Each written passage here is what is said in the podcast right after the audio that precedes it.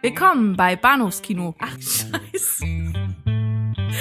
Willkommen bei Bahnhofskino mit Patrick Lohmeier und Daniel Gramsch.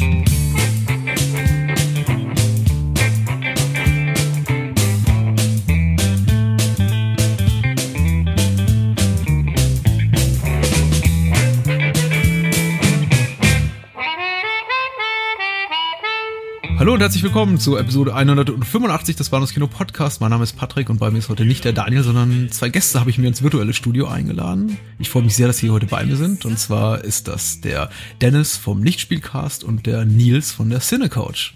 Hallo. Hi. Hi. Schön, dass ihr hier seid. Äh, wir sprechen heute Abend über einen persönlichen Lieblingsfilm. Ich glaube, mit der Meinung bin ich nicht allein in der heutigen Runde, aber weitergehendes wird herauszufinden sein. Wir sprechen nämlich über The Reflecting Skin, viele Jahre in Deutschland auch vertrieben als äh, Schrei in der Stille. Fand ich immer irgendwie leicht melodramatisch für die Art von Film, aber ob er den Titel, den deutschen Titel zurechtträgt, vielleicht ist es auch eine Frage, der wir uns später stellen können. Aber auch hierzulande wird er seit einigen Jahren dann auch wieder unter äh, Reflecting Skin oder The Reflecting Skin verliehen. Äh, aus dem Jahr 1990 ist der Film und der Regisseur heißt Philip Ridley, einer von bisher gerade mal drei Filmen, die dieser immer noch mh, hm, nicht lieber junger, aber auch nicht mehr, auch, auch nicht schon ganz so alte Filmemacher in seiner Karriere gemacht hat. Darauf freue ich mich sehr und äh, noch mehr als auf den Film, oder naja, fast so sehr auf den Film, weil es ist ein persönlicher Lieblingsfilm. freue ich mich auf äh, Dennis und Nils. Und äh, ich möchte euch ein bisschen auch die Möglichkeit geben, mal äh, zu erzählen, wo ihr so herkommt. Vielleicht fangen wir einfach mal mit Dennis an. Äh, was, was, was treibt dich so um in der Podcast-Landschaft? Wir kennen uns ja schon mal von irgendwoher, oder? Genau, ja, wir haben äh, den David Fincher Podcast gemacht äh, bei uns drüben im Lichtspielcast, wo ich dich ganz spontan gefragt habe und, und super froh war, dass du ganz spontan noch zugesagt hast. Und ich mache jetzt seit uh, ich glaube, drei Jahre sind es jetzt schon fast, äh, machen wir drüben im Lichtspielcast, sprechen wir eher so, ja, neue Filme, äh, was gerade im Kino so zu sehen ist oder was dann vielleicht gerade äh, neu rausgekommen ist. Also weniger, was jetzt hier im Bahnhofskino besprochen wird. Äh, ich glaube, wir haben den Sorcerer von Billy Friedkin und äh, das Ding von George Hill. Das waren so die zwei Filme, wo ich gesagt habe, hey, weißt du was, lass mal irgendwas Cooles, Altes besprechen. Oh, das ist alt für dich. Oh je.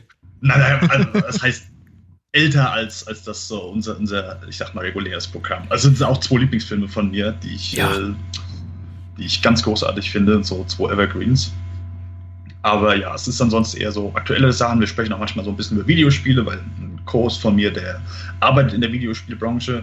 Von daher liegt es etwas nahe und äh, genau, Serien sind auch nochmal ein, zwei Mal dabei. Habt ihr schon mal über Videospielverfilmungen gesprochen? Auch irgendwie so, so ein Sub-Sub-Genre, an das wir uns, äh, bei dem wir immer so kurz da, davor stehen, uns da ranzuwagen und dann noch immer sagen, so aus qualitativ äh, belegten Gründen sagen, ah, hm, vielleicht doch nicht. Im Grunde ist das auch der Grund, weswegen wir bisher davon eher abgesehen haben. Wir haben manchmal so Vergleiche herangezogen, wenn es halt gepasst hat, aber sonst, also ich glaube so, außer, also Silent Hill hat mir auch so, ich sag mal, von den Videospielverfilmungen so am ehesten gefallen ähm, aber sonst sieht es eher mager aus. Und auch dieses Jahr, also Warcraft kam ja raus und den fand ich, also ich fand den ganz schlimm. Ich mag Duncan Jones, ich, Moon fand ich klasse und Source Code war okay, aber boah, nee. Also ich bin auch kein Warcraft-Spieler, aber da, uh, nee, konnte ich nichts mit anfangen. Aber es, aber es gibt Hoffnung am Horizont, denn äh, Resident Evil 6 steht vor der Tür. Und ich bin ja ein kleiner Fanboy, muss ich sagen. Ja, der Resident ja, Evil-Reihe, zumindest ab Teil 4 aufwärts. Uh, nee, da, da stößt du mir auf taube Ohren. äh, okay. W.S. Anderson in allen Ehren, Event Horizon, Death Race und von mir ja. aus auch noch Mortal Kombat sind cool. Aber nee, mit dem Resident Evil Film, der dritte, der fand ich halt. Hier, ah, wie hieß der nochmal? Das war doch hier der. War es nicht der, der Highlander gemacht hat? Russell Mulcahy. Oder? Ja, genau, Mulcahy, richtig, hm. genau. Den fand ich, glaube ich, so am ehesten. Den konnte ich am ehesten ertragen, weil sonst bin ich kein Fan von der Reihe. Ich glaube, ich habe keinen von den Filmen ganz gesehen. Das ist aber ich oute mich jetzt mal. 80 Minuten geballte Action, die sind auch so schön kurz und knackig und äh, fangen mittendrin an, hören mittendrin auf und äh, für mich so irgendwie ja. das, das, was so in diesem Sub Subgenre noch so am, am besten funktioniert. Das, äh, wobei ich sagen muss, äh, kürzlich habe ich äh, Hardcore Henry gesehen, was irgendwie auch so eine quasi Videospielverfilmung ist, die eben nicht auf einem Videospiel äh, basiert und äh, habe sehr viel Spaß gehabt. Hm, habe ich noch nicht nee. gesehen, aber äh, ja, auf den habe ich eigentlich auch noch Lust. Der wirkt wie Crank eigentlich, nur aus der First Person. Nils, und damit zu dir. Von der, von der, von ja. der Cine-Couch hast du dich runtergewälzt hier zu uns ins äh, virtuelle Studio. Und was treibt dich sonst so um im Podcastland? Genau, ich bin ja bei der Cine Couch. Wir sind da zu fünft, reden normalerweise immer über einen Film pro Folge, so eine Stunde, zwei Stunden lang. Und äh, meistens dann nicht zu fünft, damit das nicht zu unübersichtlich wird, sondern so zu zweit oder zu dritt. Und uns verbindet, dass wir alle mal in Mainz ähm, den Bachelorstudiengang Filmwissenschaft gemacht haben und uns da kennengelernt haben. Und dementsprechend versuchen wir dann auch so ein bisschen analytischer an die Filme ranzugehen, als das vielleicht ja bei manch anderem der Fall ist und wir sprechen im Grunde von absoluten Klassikern der Filmgeschichte über irgendwelche Geheimtipps bis zu aktuellen Kinoblockbustern. So alles, was uns irgendwie interessiert. Und da wir eben fünf Leute sind, haben wir auch sehr unterschiedliche Geschmäcker. Und ja, da gibt es eine bunte Mischung. Meins, meins ist ja so eine kleine äh, Kino-Podcast-Brutstätte. Also zumindest was jetzt so mein sehr begrenztes Wissensspektrum, Erfahrungsspektrum betrifft. Da, da sitzen ja die Jungs auch und die Damen von Schöner Denken. Ja, genau. Mit denen wir auch schon mal hier im Podcast zu tun hatten. Auch ja, sehr angenehme weiß Kollegen. ich gar nicht, ja. ob es dann noch viel mehr gibt, aber ah. immerhin. Auf jeden Fall haben wir. Deutschland sind zwei Podcasts ja, pro Stadt ja schon mal gar nicht so schlecht. Nicht schlecht, würde ich auch sagen. Und äh, wir haben auf jeden Fall auch geografisch einen großen Teil von Deutschland abgedeckt, äh, mit äh, dem Hessen Dennis und dir jetzt aus München zugeschaltet und ich jetzt im genau. Nordosten in Berlin sitzend. Haben wir eigentlich, glaube ich, äh, Ost und West der Bundesrepublik ganz gut hier unterbekommen. Unter einem Mikrodach. Äh, ja, äh, eigentlich kommen wir jetzt zu meinem Lieblingspart wann immer wir Gäste haben, nämlich der Fragerunde. Und äh, ich versuche immer so bedingt originell zu sein, zu originell auch nicht, denn man möchte auch ein bisschen was erfahren über die wirklichen Leidenschaften. Insofern möchte ich äh, euch jetzt nicht danach fragen, was euer Lieblingsfilm ist, in dem Fußfetisch äh, thematisiert wird, aber zum Beispiel. Alle Tarantinos? Äh, ja, alle Tarantinos. Und äh, Randy Harlins Deep Blue Sea, glaube ich. Ja, Sehr viele Unterwasseraufnahmen von nackten Füßen. Aber also gut. Hobbitfüße. Hobbitfüße, ja. Sollte man auch nicht verleugnen. Ja. Vielleicht sollten wir einfach das Programm des heutigen Podcasts kippen und darüber sprechen. Filme mit Füßen. Ja.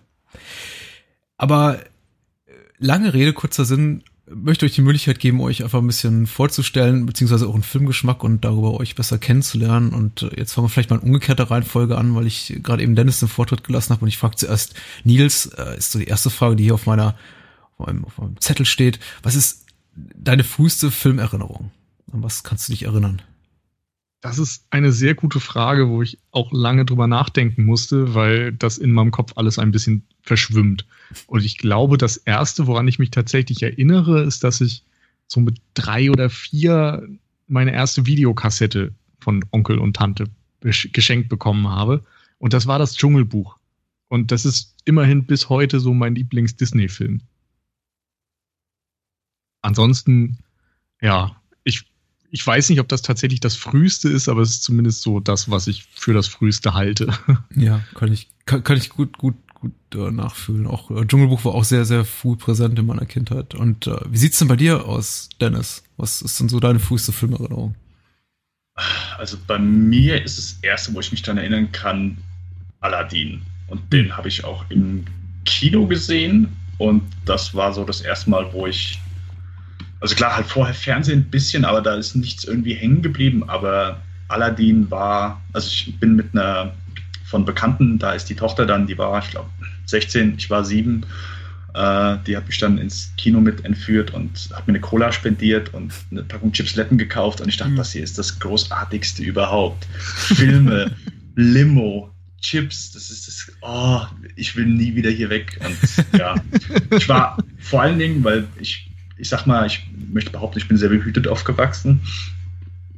Und die Tatsache, dass in dem Film, da gibt es ja diesen äh, Musiknummer, als Aladdin dann in diese Stadt kommt und äh, gibt es einen Moment, wo der Genie irgendeinem die Beine wegzieht und sagt, los, du Idiot, geh auf die Knie. Und ich war begeistert, dass in Kinderfilm das Wort Idiot gesagt wurde. Das war, das war für mich, oh, das gibt's doch gar nicht. Also ich, ich wollte, es war herrlich. Schönster Tag in meinem Leben. Äh, da tut sich auch gleich so die, ein bisschen deutet sich da auch schon die, die Altersschere an, die sich da zwischen uns auftut. Leider un unvorteilhaft für mich. Also als irgendwie Aladdin ins Kino kam, da war ich schon, ja, äl älterer Teenager. Aber, na gut. Das ist noch in Ordnung, Patrick. Das Das ist- die, ja. die Alterskluft das ist noch im Rahmen. Das äh, ist ja auch alles zu eurem Vorteil und ich freue mich auch für euch. Also das, da- das mit ist aber dann auch bereits meine, meine Folgefrage beantwortet. Welches war der erste Film, den du im Kino gesehen hast? Äh, vielleicht kannst du mir alternativ stattdessen, Dennis, beantworten, was war so der erste Film, der erste Erwachsenenfilm, den du im Kino gesehen hast? Vielleicht auch nicht ganz, äh, weiß nicht, auf, auf äh, rechtlich einwandfreiem Wege. Hast du dich mal irgendwas reingeschlichen? Mm, Gefälschter Schülerausweis, der Klassiker. Oder gibt's das nicht mehr in deiner, deiner 20-something-Generation? Äh, äh, ich ich habe zwar einen Schülerausweis gehabt, aber ich habe den nie wirklich mitgenommen. Wir haben uns, das war später, äh, in Kill Bill Volume 1, also nicht wirklich reingeschlichen. Wir haben gefragt, hey, können wir rein? Ich werde in äh, einem knapp einem halben Jahr 18. Hat er gesagt, ja, ist okay. Aber sonst war reingeschlichen nie so, also Wow. habe ich ehrlich gesagt nie, nie groß, äh, groß gemacht, um ganz ehrlich zu sein. Aber um deine Frage zu beantworten, der erste erwachsene Film. also ich weiß noch ein prägendes Kinoerlebnis, was, äh, was jetzt vielleicht ein bisschen komisch klingt, aber ich, ah, ich glaube, wir waren 14 oder so. Ah, Oder 15. Nicht auflegen. Ich fand den so spannend damals. War, wir haben den ganzen Abend von nichts anderem geredet als Colin Farrell, der in einer Telefonzelle bleibt. Wir waren so begeistert, dass der Film so spannend sein kann und von äh, einer Person, die den ganzen Tag, äh, die den ganzen Film über nur an Ort und Stelle verbringt. Und das war so. Das ist jetzt das Erste, was mir gerade in den Sinn kommt. Es gibt mit Sicherheit andere Titel, die, die ich vorher nennen könnte. Aber das ist so das Erste, was mir gerade in den Sinn kommt. Du kannst gerne noch nachlegen, falls dir gleich noch was einfällt. Okay. Nils, das war bei dir so der erste Film, den du im Kino gesehen hast. Der erste Film war ein Schweinchen namens Babe. Nicht schlecht, nicht schlecht. Oh. Mhm. Ich glaube, da war ich auch so vier, vermutlich, fünf, irgendwas Mhm. in der Richtung. Mhm. Ähm, ich glaube, ich habe den seitdem auch nie wieder gesehen, aber der ist von George Miller, oder? Ja, richtig. Insofern müsste man sich ja den eigentlich nochmal ansehen, gerade jetzt so.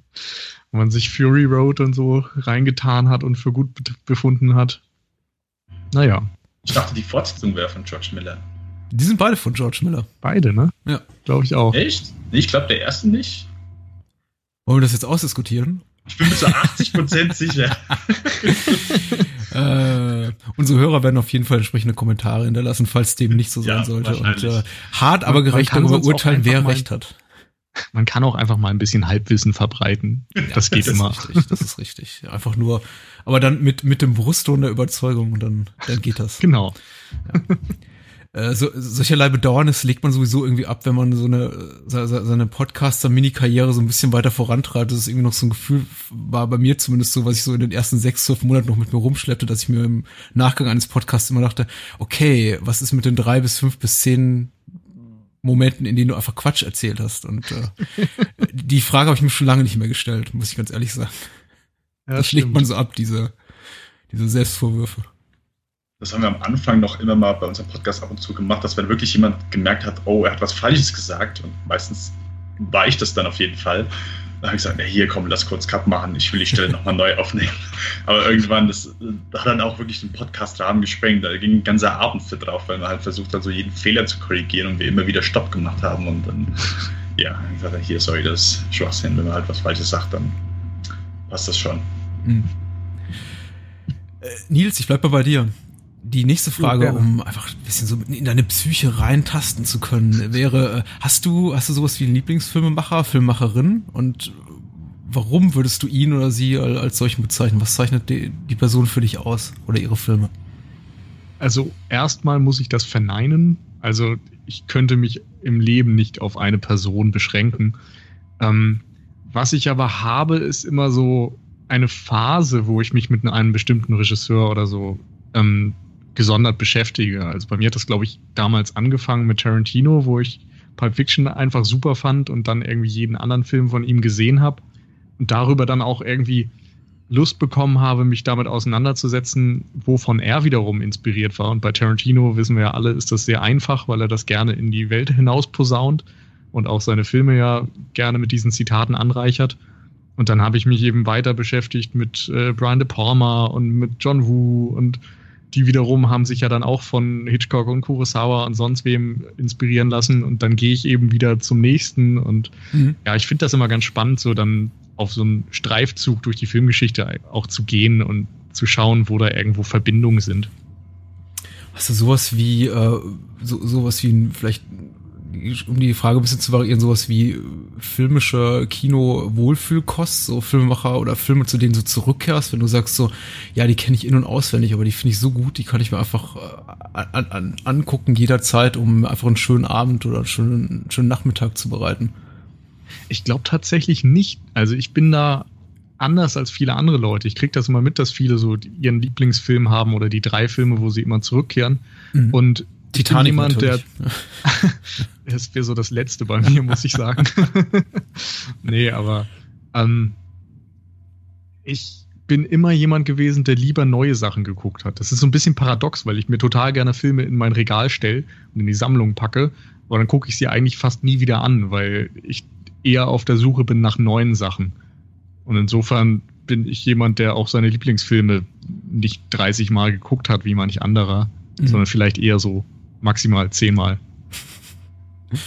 Äh, ja, willkommen in meiner Welt. Das ist äh, ein Gefühl, was ich absolut nachvollziehen kann. Und trotzdem Ach, schön. Auch, stelle auch ich mir paradoxerweise immer die Dinger ins Regal und äh, streame nicht alles, sondern versuche es irgendwie im, äh, haptisch Jetzt fühle ich mich immerhin verstanden. Ja, es ist äh, auch definitiv was, was äh, Daniel, mein Co-Host ja und mich unterscheidet, denn der ist wirklich jemand, der irgendwie exzessiv oft Filme gucken kann, während ich auch sage, selbst bei Filmen, die ich sehr, sehr mag, nach zweimal ist dann auch gut. Und äh, ich lasse jetzt erstmal fünf oder zehn Jahre liegen, bevor ich wieder reingucke. Aber äh, ja, kann ich absolut nachvollziehen. Cool. Ähm, Dennis, selbe Frage an dich. Drei Minuten zurückgegriffen und nochmal wiederholt. Hast du einen Lieblingsregisseur und was zeichnet den Regisseur für dich aus? Äh, wir haben schon am Anfang eigentlich kurz sind wir drauf gekommen und zwar, wir haben einen Podcast mit David Fincher gemacht und ich, ja, ich glaube, ich würde schon behaupten, dass David Fincher mein, mein Lieblingsregisseur ist. Und noch nicht mal natürlich auch wegen der Filme, aber auch primär wegen seiner Person. Ich habe klar, jeder hat viele Filmemacher, die momentan arbeiten, die, die Coens, äh, Tarantino, die, die mal, die cool sind, die großartige Filme machen und so weiter, die, ich denke mal, so in unserer Runde dann auch geschätzt sind. Aber der Fincher ist zum Beispiel auch einfach jemand, das wird so daher gesagt, aber ich kann dem Typ wirklich zuhören, wie der das Telefonbuch vorplappert. ich ich finde einfach seine, seine Art zu sprechen, also ich, ich müsste nicht, wie oft ich schon einfach zu seinen Audiokommentaren eingeschlafen bin, weil ich die eh schon auswendig kenne. Und ich mag, ich mag seine Art zu reden, ich mag seine Interviews, seine Sicht der Dinge. Also ich gerade Benjamin Button, ich habe den Film, das ist so der einzige von ihm, den ich wirklich nicht gut finde. Hm. Und da, den, ich habe den Film zwar auch schon sicher über zehnmal gesehen. Ähm, Komme ich gleich noch kurz zu, zu den Rewatches. aber nur einmal normal und neunmal halt mit Audiokommentar. Mhm. Und äh, ja, ich bei seinen Filmen, da bin ich einfach, sobald ein neues Projekt von ihm ansteht, da bin ich sofort heiß und da hinterher. Und ja, auch wenn ich das verstehen kann, hey, es gibt einfach so viele Filmemacher, da kann man sich wahrscheinlich nicht so den, den Liebling auspicken, aber gerade Fincher, weil ich auch nur primär an seiner Person so interessiert bin. Cool. Und damit kommen wir schon so zur letzten Frage und wahrscheinlich zur spannendsten Frage, denn da gibt es eine Menge zu erzählen, wenn man denn möchte. Und äh, da frage ich vielleicht dich wieder zuerst, äh, Dennis, welche gemeinhin ignorierte oder missachtete Filme liebst du über alles? Für welche Filme musst du in die Bresche springen? Welche Filme musst du verteidigen? Welche Filme werden irgendwie gescholten und geachtet von deinen Mitmenschen und äh, anderen Kinokennern oder Laien und äh, du sagst nein, ihr irrt. Das ist äh, Kunst. also ich würde es noch nicht mal so extrem sagen. Ich glaube, ich habe jetzt keinen Film, wo ich sage, ey, hier, okay, den, den hassen die Leute. Mhm. Ähm, also das, das wird dann höchstens so, okay, hey, ist absolut nicht mein Fall. Zum Beispiel mhm. Jim Carrey, ich liebe Ace Ventura und Dumm und Dümmer, aber das ist dann, wo andere einfach sagen, hey, das ist einfach nicht mein Fall. äh, aber ansonsten habe ich, also ein Titel, der mir zumindest jedes Mal, wenn ich mit anderen Personen drauf zu sprechen komme, die den Film einfach nicht hassen, aber einfach wirklich komplett zerreißen wegen dem letzten Akt. Und das ist Sunshine von Danny Boyle. Mhm. Und das ist für mich, also wenn du mich fragst, so bester Sci-Fi-Film aller Zeiten, das ist für mich Sunshine. Ich liebe das Ding, das ist für oh. mich perfekt. Ich, äh, das stelle ich ganz oben hin und ich habe auch bei, klar, bei der ersten Sichtung habe ich auch so meine Probleme gehabt mit dem letzten Akt, den ich an der Stelle nicht spoilen will, aber durchaus dann was, was anderes vielleicht, als der Film vorher präsentiert hat. Und ich, äh, also um nur eben drauf zu kommen, ich schaue Filme sehr gerne wiederholt äh, und auch mehr als zweimal. Äh, ich, für mich ist das auch sehr wichtig, dass ich das tue. Äh, und ich habe da auch eine Menge Spaß dran. Und gerade bei Sunshine, mit jeder Sichtung ist der Film für mich sehr, sehr gewachsen und ich, den würde ich so wirklich auf, bis auf den Tod verteidigen, weil ich den einfach, Ja, ich weiß. Ich glaube, ich habe bei, bei Letterboxd äh, habe ich als Review geschrieben, This is my 2001. Ja. Ja, ich und äh, hm. der Patrick so, ja, das würde ich nicht ganz so sehen, auch wenn ich den ganz okay finde. Nein, das, äh, nein, nein, nein, nein, nein, nein, er ist nicht ganz okay. Ich halte ihn wirklich für einen der wahrscheinlich äh, unterschätztesten Filme, der unterschätztesten, ist das so ein Wort, der letzten äh, 10, 15 Wir sagen Jahre. Ein, was ist denn? Genau, ich habe ich hab grundsätzlich auch ein Problem mit der mit der Wahrnehmung von Danny Boyle, glaube ich, so in der heutigen mhm. Filmkritik, aber auch im Filmfantum, weil ich glaube einfach die die die konstant hohe Qualität an an an an Filmen, die er so abliefert in, in ja, über 20 Jahren oder 25 Jahren seiner Karriere, wird einfach zu wenig wertgeschätzt. Ich glaube, es mittlerweile es wird einfach so hingenommen, dass er alle zwei, drei Jahre mit einem meistens überdurchschnittlichen oder sogar sehr guten oder gar brillanten Film rauskommt und eigentlich nur sehr, sehr wenige Filme abliefert, von denen man wirklich sagt so, ah. Und ich finde selbst seine Flops wie, wie, wie Trance und ich glaube, viele packen auch sowas wie, wie Sunshine eher so in die, in die Danny Boyle Flop-Kiste oder Flop-Ecke oder nicht so ganz mhm. gelungen Ecke. Ich glaube, selbst die sind so interessant und so außergewöhnlich und irgendwie so herausfordernd, dass ich, ähm, dass mir immer noch lieber ist als irgendwie das, das vierte Transformers-Sequel und alles, was sonst im Kino das sowieso. Ja, das ich sowieso. vor allem beeindruckend, dass der so viel unterschiedliche Themen beackert. Also, ja. der hat ja Horror gemacht und Science Fiction und dann so Mainstream-Biopics. Der ist einfach in jedem Bereich zu finden. Und da gibt es einfach ganz wenige, die ihm da das Wasser reichen können. Mhm. Äh, kleine, kleine Werbung für die für, für eine Second Unit, die ich vor einem halben Jahr mit dem Christian Steiner aufgezeichnet habe. Da haben wir über Steve Jobs geredet. Also davon auch gerne mal reinhören. Ähm, äh, mit Sunshine, ja, auf jeden Fall eine schöne Nennung. Noch noch was, Dennis, was du rein reinschieben möchtest? Oder wollen wir Nils äh, auch mal zu Wort kommen lassen? Äh, ich kann einfach noch ein, zwei Titel raushauen. Also, äh, ja, du hast eben John Woo gesagt. Äh, ich bin auch sehr großer John Woo-Fan. Und ich bin auch jemand, der seine US-Filme äh, verteidigt. Denn die finde ich auch fast alle sehr, sehr gut. Äh, in erster Linie Hard Target und Broken Arrow. Wirklich, die ich. Das sind auch so Evergreens, die kann ich einfach immer wieder sehen. Und äh, wir hatten eben noch, glaube ich, kurz The Palmer erwähnt. Gerade da bin ich ganz, ganz großer Fan von Body Double. Und äh, Snake Eyes, auch wenn das Ende von Snake Eyes kacke ist, aber ansonsten finde ich das zwei sehr unterschätzte De Palma-Filme, die äh, auch gerne gescholten werden als, äh, ja, als weniger gut. Also ich kann nicht verstehen, wie jemand, wie, wie jemand Dress to Kill hochloben kann, aber dann Body Double sagt, oh, das ist kacke.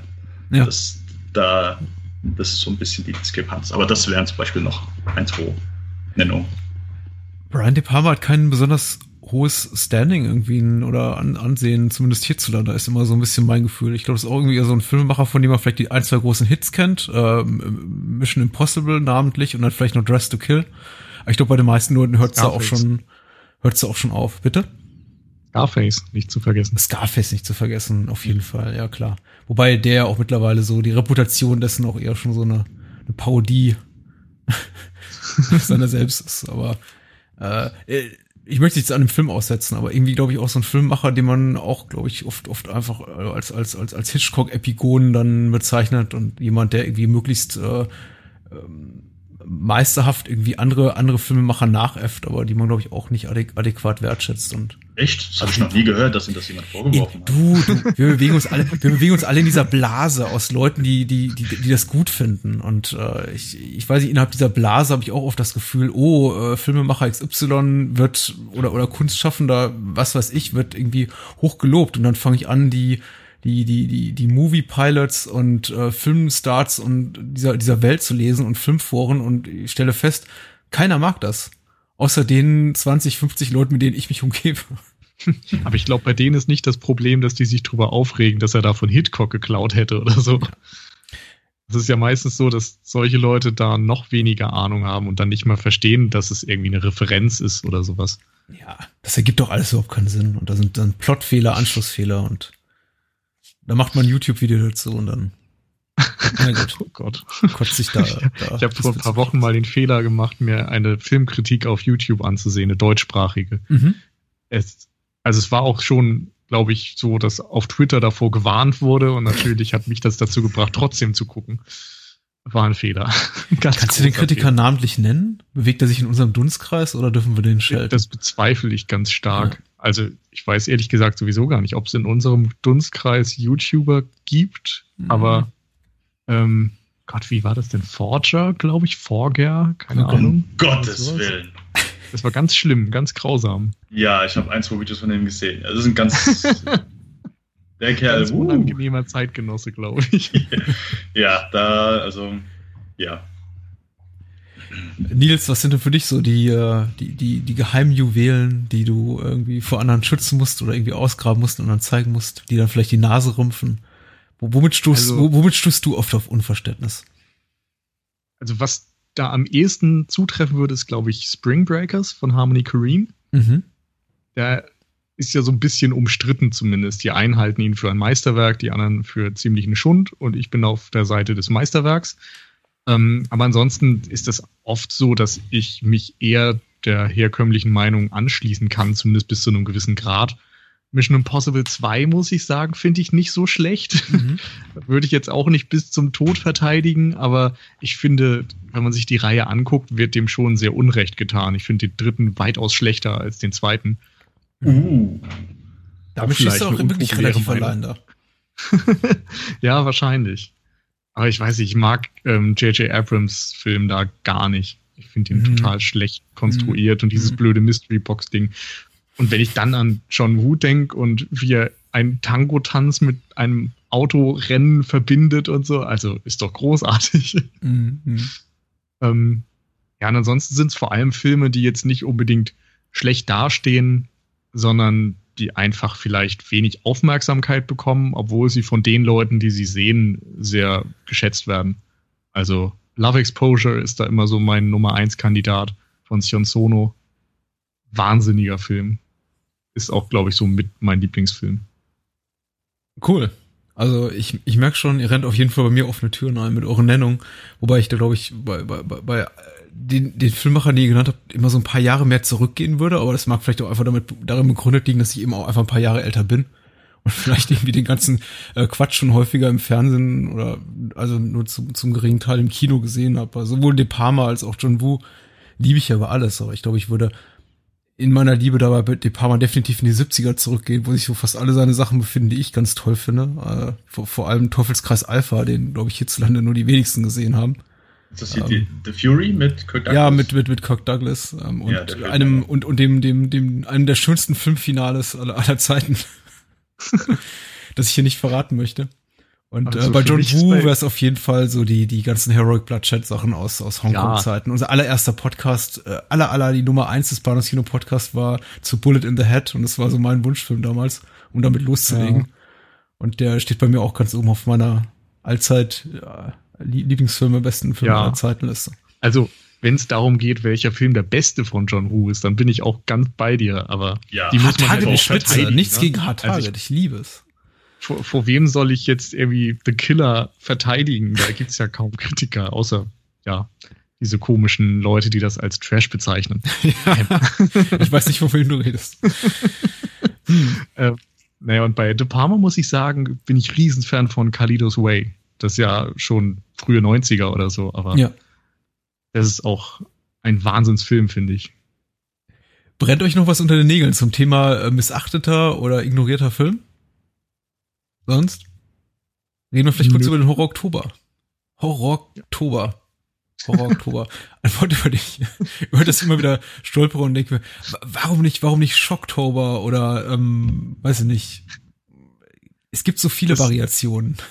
Ich glaube, weil das innerhalb von wenigen Minuten oder Stunden entstanden ja, ist.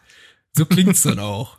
Ähm, Nils, Jacques, du kommst ja aus dem aus dem äh, Schaffensdunstkreis derjenigen, der die, die, die, die der Oktober da irgendwie äh, ins Hirn kroch und die das irgendwie in die Welt heraus kommunizieren wollten. Kannst du mir, kannst du uns vielleicht auch mal kurz vor allem unseren Hörern erzählen, was der Horror Oktober ist? Ja, ähm, der Horror Oktober ist eine Aktion, bei der man im Oktober 13 Horrorfilme schaut. Ähm, entstanden ist das, glaube ich, 2012. Und zwar gab es da einfach irgendwie viele Leute auf Twitter, die sich ausgetauscht haben die so aus dem Filmblogger-Kreis kamen. Und irgendwie kam die Idee auf, dass man ja mal ein paar Horrorfilme schauen könnte und sich so ein bisschen drüber austauschen könnte und bei Twitter einfach eine kurze Meinung schreibt oder so. Und das kam irgendwie super an und eine Stunde später stand der Name und oder dieses Hashtag, unter dem dann geschrieben werden sollte. Das war eben Horror Oktober.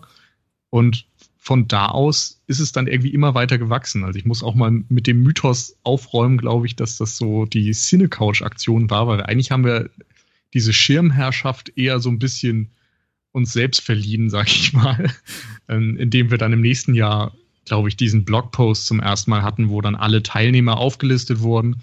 Und es ist ja dann immer weiter gewachsen, dass man mittlerweile nicht mehr nur auf Twitter so seine Meinung verteilt, sondern dass wir meistens vorher Listen machen mit den Filmen, sodass man schon mal bei den anderen ein bisschen nachschauen kann, was die planen zu schauen. Dann gibt es eben ganz viele Blogger, die da ihre eigenen Artikel über die Filme schreiben, die Podcasts aufnehmen. Ähm, wir sind jetzt, glaube ich, schon zweiten Jahr in Folge auch beim Movie Pilot dabei, dass da halt auch ein paar Leute sich melden und Listen erstellen. Und es geht einfach irgendwie darum, den Horrorfilm ein bisschen zu feiern und sich gemeinsam auszutauschen, vielleicht ein paar Tipps zu geben, welche Filme man noch anschauen könnte und sowas. Und ursprünglich hatten wir tatsächlich auch geplant, glaube ich, immer nur Erstsichtungen zu schauen, damit man so ein bisschen aus seinem ja, Dunstkreis vielleicht rauskommt und aus der Wohlfühlzone und dann zum 20. oder 30. Mal Alien guckt, sondern eben vielleicht mal die Sachen, die ja nicht jeder sofort präsent hat. Mhm. mhm. Ja. So, so habe ich es auch irgendwie begriffen. Ich bin noch nicht so lange dabei beim Horror Oktober Happening. Ich glaube, das ist jetzt erstmal mein drittes Jahr. Also 2012, 2013 war ich auf jeden Fall, war ich definitiv noch nicht dabei. Aber ich habe es auch immer so begriffen als eine Möglichkeit, einfach seinen eigenen Horizont ein bisschen zu erweitern und einfach auch mal so herauszufinden, das ist ja irgendwie so eine perverse Neugier, wie andere Leute Horror oder das Genre eben so wahrnehmen. Und da gibt's eben ganz unterschiedliche Herangehensweisen von ich gucke 13 oder vielleicht sogar mehr möglichst obskure Filme, die keiner kennt, die ich selber noch nicht kenne, bis hin zu, ja, genau das, was du gerade beschrieben hast, Nils, dieses, ich mache mir so mein Wohlfühlprogramm aus Alien und das Ding aus einer anderen Welt und all den Dingern, die ich eh schon zehnmal gesehen habe und die eben jeder kennt, bis hin zu, ähm, ich mache mir eine Liste aus die, aus Filmen, die ich äh, für Horrorfilme halte, die aber eigentlich streng genommen gar keine sind. äh, wo dann einfach irgendwie jeder ja. Science-Fiction und Fantasy-Quatsch reingeworfen wird. Was alles vollkommen legitim ist. Und ich meine, ich, ich bin sowieso gegen Genre, Genre-Denkschubladen. Das ist irgendwie auch vollkommen legitim, aber es ist, verrät immer sehr viel über die Menschen, mit denen man sich so umgibt in seiner, in seiner Blase. Hm.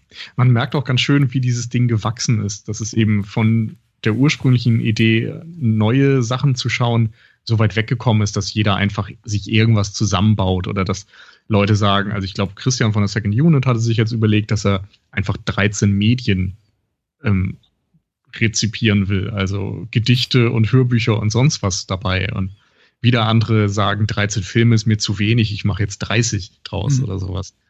Ähm, das ist einfach ganz schön, dass du da so dein eigenes Ding auch draus machen kannst, je nach, äh, ja, je nach Wunsch. Bei mir ist zum Beispiel so, dass ich mir so ein bisschen überlegt habe, dass ich im Jallo sehr wenig gesehen habe und dass das jetzt mal so ein Antrieb ist, das zu ändern. Mhm. Cool. Was, was sind so deine Pläne, Dennis, äh, für den Horror-Oktober? Hast du deine Liste schon fertig und welche Filme willst du denn so dir reinziehen? Also meine Pläne sind erstmal erfolgreicher zu sein als beim letzten Mal. Sag bloß, du hast es nicht geschafft, 13 Filme zu Nein, äh, doch äh, schon, aber nicht äh, alle 13 von der Liste. Äh, ich glaube, ich habe hm, vier Stück habe ich, glaube ich, geschafft von den 13, was super peinlich ist, aber äh, diesmal sollen es durchaus mehr werden. Ähm, ich habe das letzte Mal so ein bisschen nach dem Motto Sachen ausgesucht, die gemeinhin als ja, nicht sehr gut angesehen werden. Also wirklich Filme, wo die meisten sagen, hey, sorry, äh, brauche ich nicht. Ähm, und diesmal habe ich erstmal einfach nur so ein paar Sachen eingebracht, wo ich schon länger Bock drauf habe. Äh, ein, zwei Klassiker, zum Beispiel, ich habe noch nie das Original Dawn of the Dead gesehen, äh, noch nie das Original Texas Chainsaw Massacre. Mm, wow. Nein. Äh, ja, äh, dann zwei Mario Bauer Filme, Black Sabbath und Black Sunday. Mm. Ähm, von Cronenberg, den ich auch super finde, aber ich habe noch nie von ihm Dead Ringers gesehen. Mhm. Äh, ich mag High-Filme, deswegen habe ich The Reef dabei gepackt. Das ist einer wegen, den ich noch nicht gesehen habe. Ähm, und dann ist vor ein paar Jahren ein Film rausgekommen, der heißt The Ruins. Und den habe ich auch so ein bisschen ja, links liegen lassen. Ich, aber davon habe ich dann auch sehr viel Gutes von gehört und habe gedacht, komm, den packe ich jetzt auch mal dabei. Und ja, ich glaube, das war es so bisher. Äh, hab, äh, ah, genau, äh, Audition. Da Oh, okay. äh, Miki. The Ruins ist Wo so, ich ich, habe nur das Buch zu The Ruins gelesen, weil es irgendwie so einer der klassischen Strandschmöker ist. Ich habe es, glaube ich, auch mal mit in den Sommerurlaub genommen und es war irgendwie Mhm. sch schön zu lesen, aber ich habe, ich habe, ich weiß, ich habe es heute nicht geschafft, ihn zu gucken. Ich bin aber sehr gespannt auf deine Meinung, weil ich glaube, das ist ein doch was, ähm, was sich zumindest thematisch sehr, sehr gut fürs Kino eignet, weil man es, glaube ich, visuell sehr, sehr schön machen kann, was da abgeht. Äh, bin ich sehr gespannt. Und ich bin total neidisch darauf, natürlich immer auf Menschen, die wirklich, wie ich finde, große, große Meisterwerke der Kinogeschichte wie Dawn of the Dead oder äh, Texas Chainsaw Massacre zum, zum ersten Mal sehen dürfen. Ich meine, ich hätte auch gerne noch mal diese, diese Möglichkeit. Bin sehr gespannt. Ja, vor allen Dingen, weil ich halt Dawn of the Dead, ich habe äh, ich hab Land of the Dead gesehen, ich habe den zweiten Teil äh, gesehen, Day of the Dead heißt der, glaube ich. Also ich, außer dem Original dann so. Bei Dawn of the Dead sehr genau darauf achten, welche Fassung du guckst. Und das ist ja mal so ein bisschen. Das dachte ich auch schon. Ja, sehr schwierig. Bloß nicht irgendwie den selbsternannten äh, dreistündigen Director's Cut gucken, der furchtbar langweilig ist und auch nicht vom Regisseur autorisiert. Okay. Ja, da gibt's ja mehrere Versionen. Aber ich glaube, das, was man so dann im Handel kriegt, ich glaube, man darf keine Werbung dafür machen, weil ich glaube, das ist immer noch beschlagnahmt in Deutschland. Ich wollte sagen, Oh, sorry. im Handel kriegen ist gut. wir passen, wir haben, wir haben nichts Wohlwollendes gesagt über den Film. Ich, ja. Ist nichts, was irgendwie so ein Schlecker jetzt auf einmal so neben einen anlangt. Alle, alle lobenden Worte, die wir gesprochen haben, unter dem Deckmantel und dem Schutz, Schutzwall der akademischen Filmkritik. Also, ja. Ja. Ja, richtig.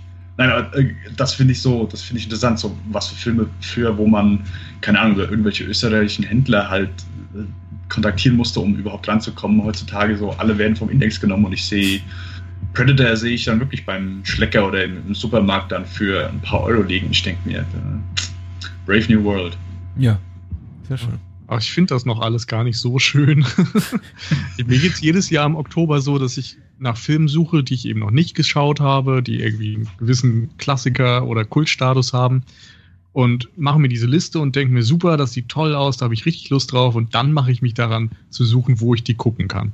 Dann machst du einmal Netflix an und Amazon Prime und kannst direkt wieder ausmachen. Dann guckst du irgendwie, was sich irgendwo als DVD nochmal versteckt und es ist jedes Mal zum Kotzen. Also ich habe das Gefühl, ich muss ständig alles aus England importieren, damit das irgendwie noch preislich auch einigermaßen funktioniert.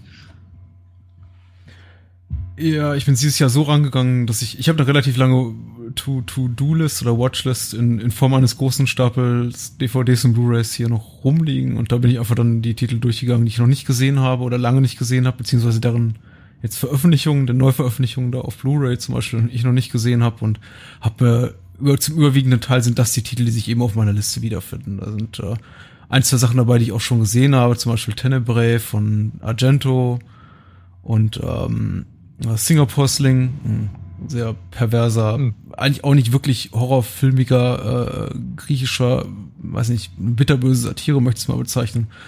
Aber ansonsten eben auch ist, ist die Liste entstanden, erstmal mit Blick natürlich auf meinen Stapel hier, der muss ja weg, da gibt's aber wesentlich mehr Filme, da gibt's schon noch 30, 40 Horrorfilme, die ich noch nicht gesehen habe. Aber ich habe auch so ein bisschen versucht, eben vorauszuwählen nach, nach äh, Subgenres, nach Ländern, nach äh, Reifegraden der Filme möchte ich es nennen. Nee, nach Alter der Filme, also einfach auch mal aktuelle Sachen mixen mit etwas älteren Sachen. Dann ist eben auch sowas drauf wie Carnival of Souls, einem US-Horrorfilm aus den 60er Jahren und daneben eben Mhm. sowas wie The Body, äh, ein, glaube ich, spanischsprachiger Horror-Thriller aus dem Jahr 2015 oder 2014, also relativ neu. Viel Italo-Trash, ich möchte das Wort hier mal gebrauchen, denn ich glaube, anders ist äh, äh, Zombie 3 von Fulci oder ähm, das Alien, äh, die Saat des Grauens kehrt zurück oder sowas nicht zu bezeichnen, auch wenn ich das Wort Trash nicht mag. Aber ich, da erwarte ich, sagen wir mal, nicht so wahnsinnig viel.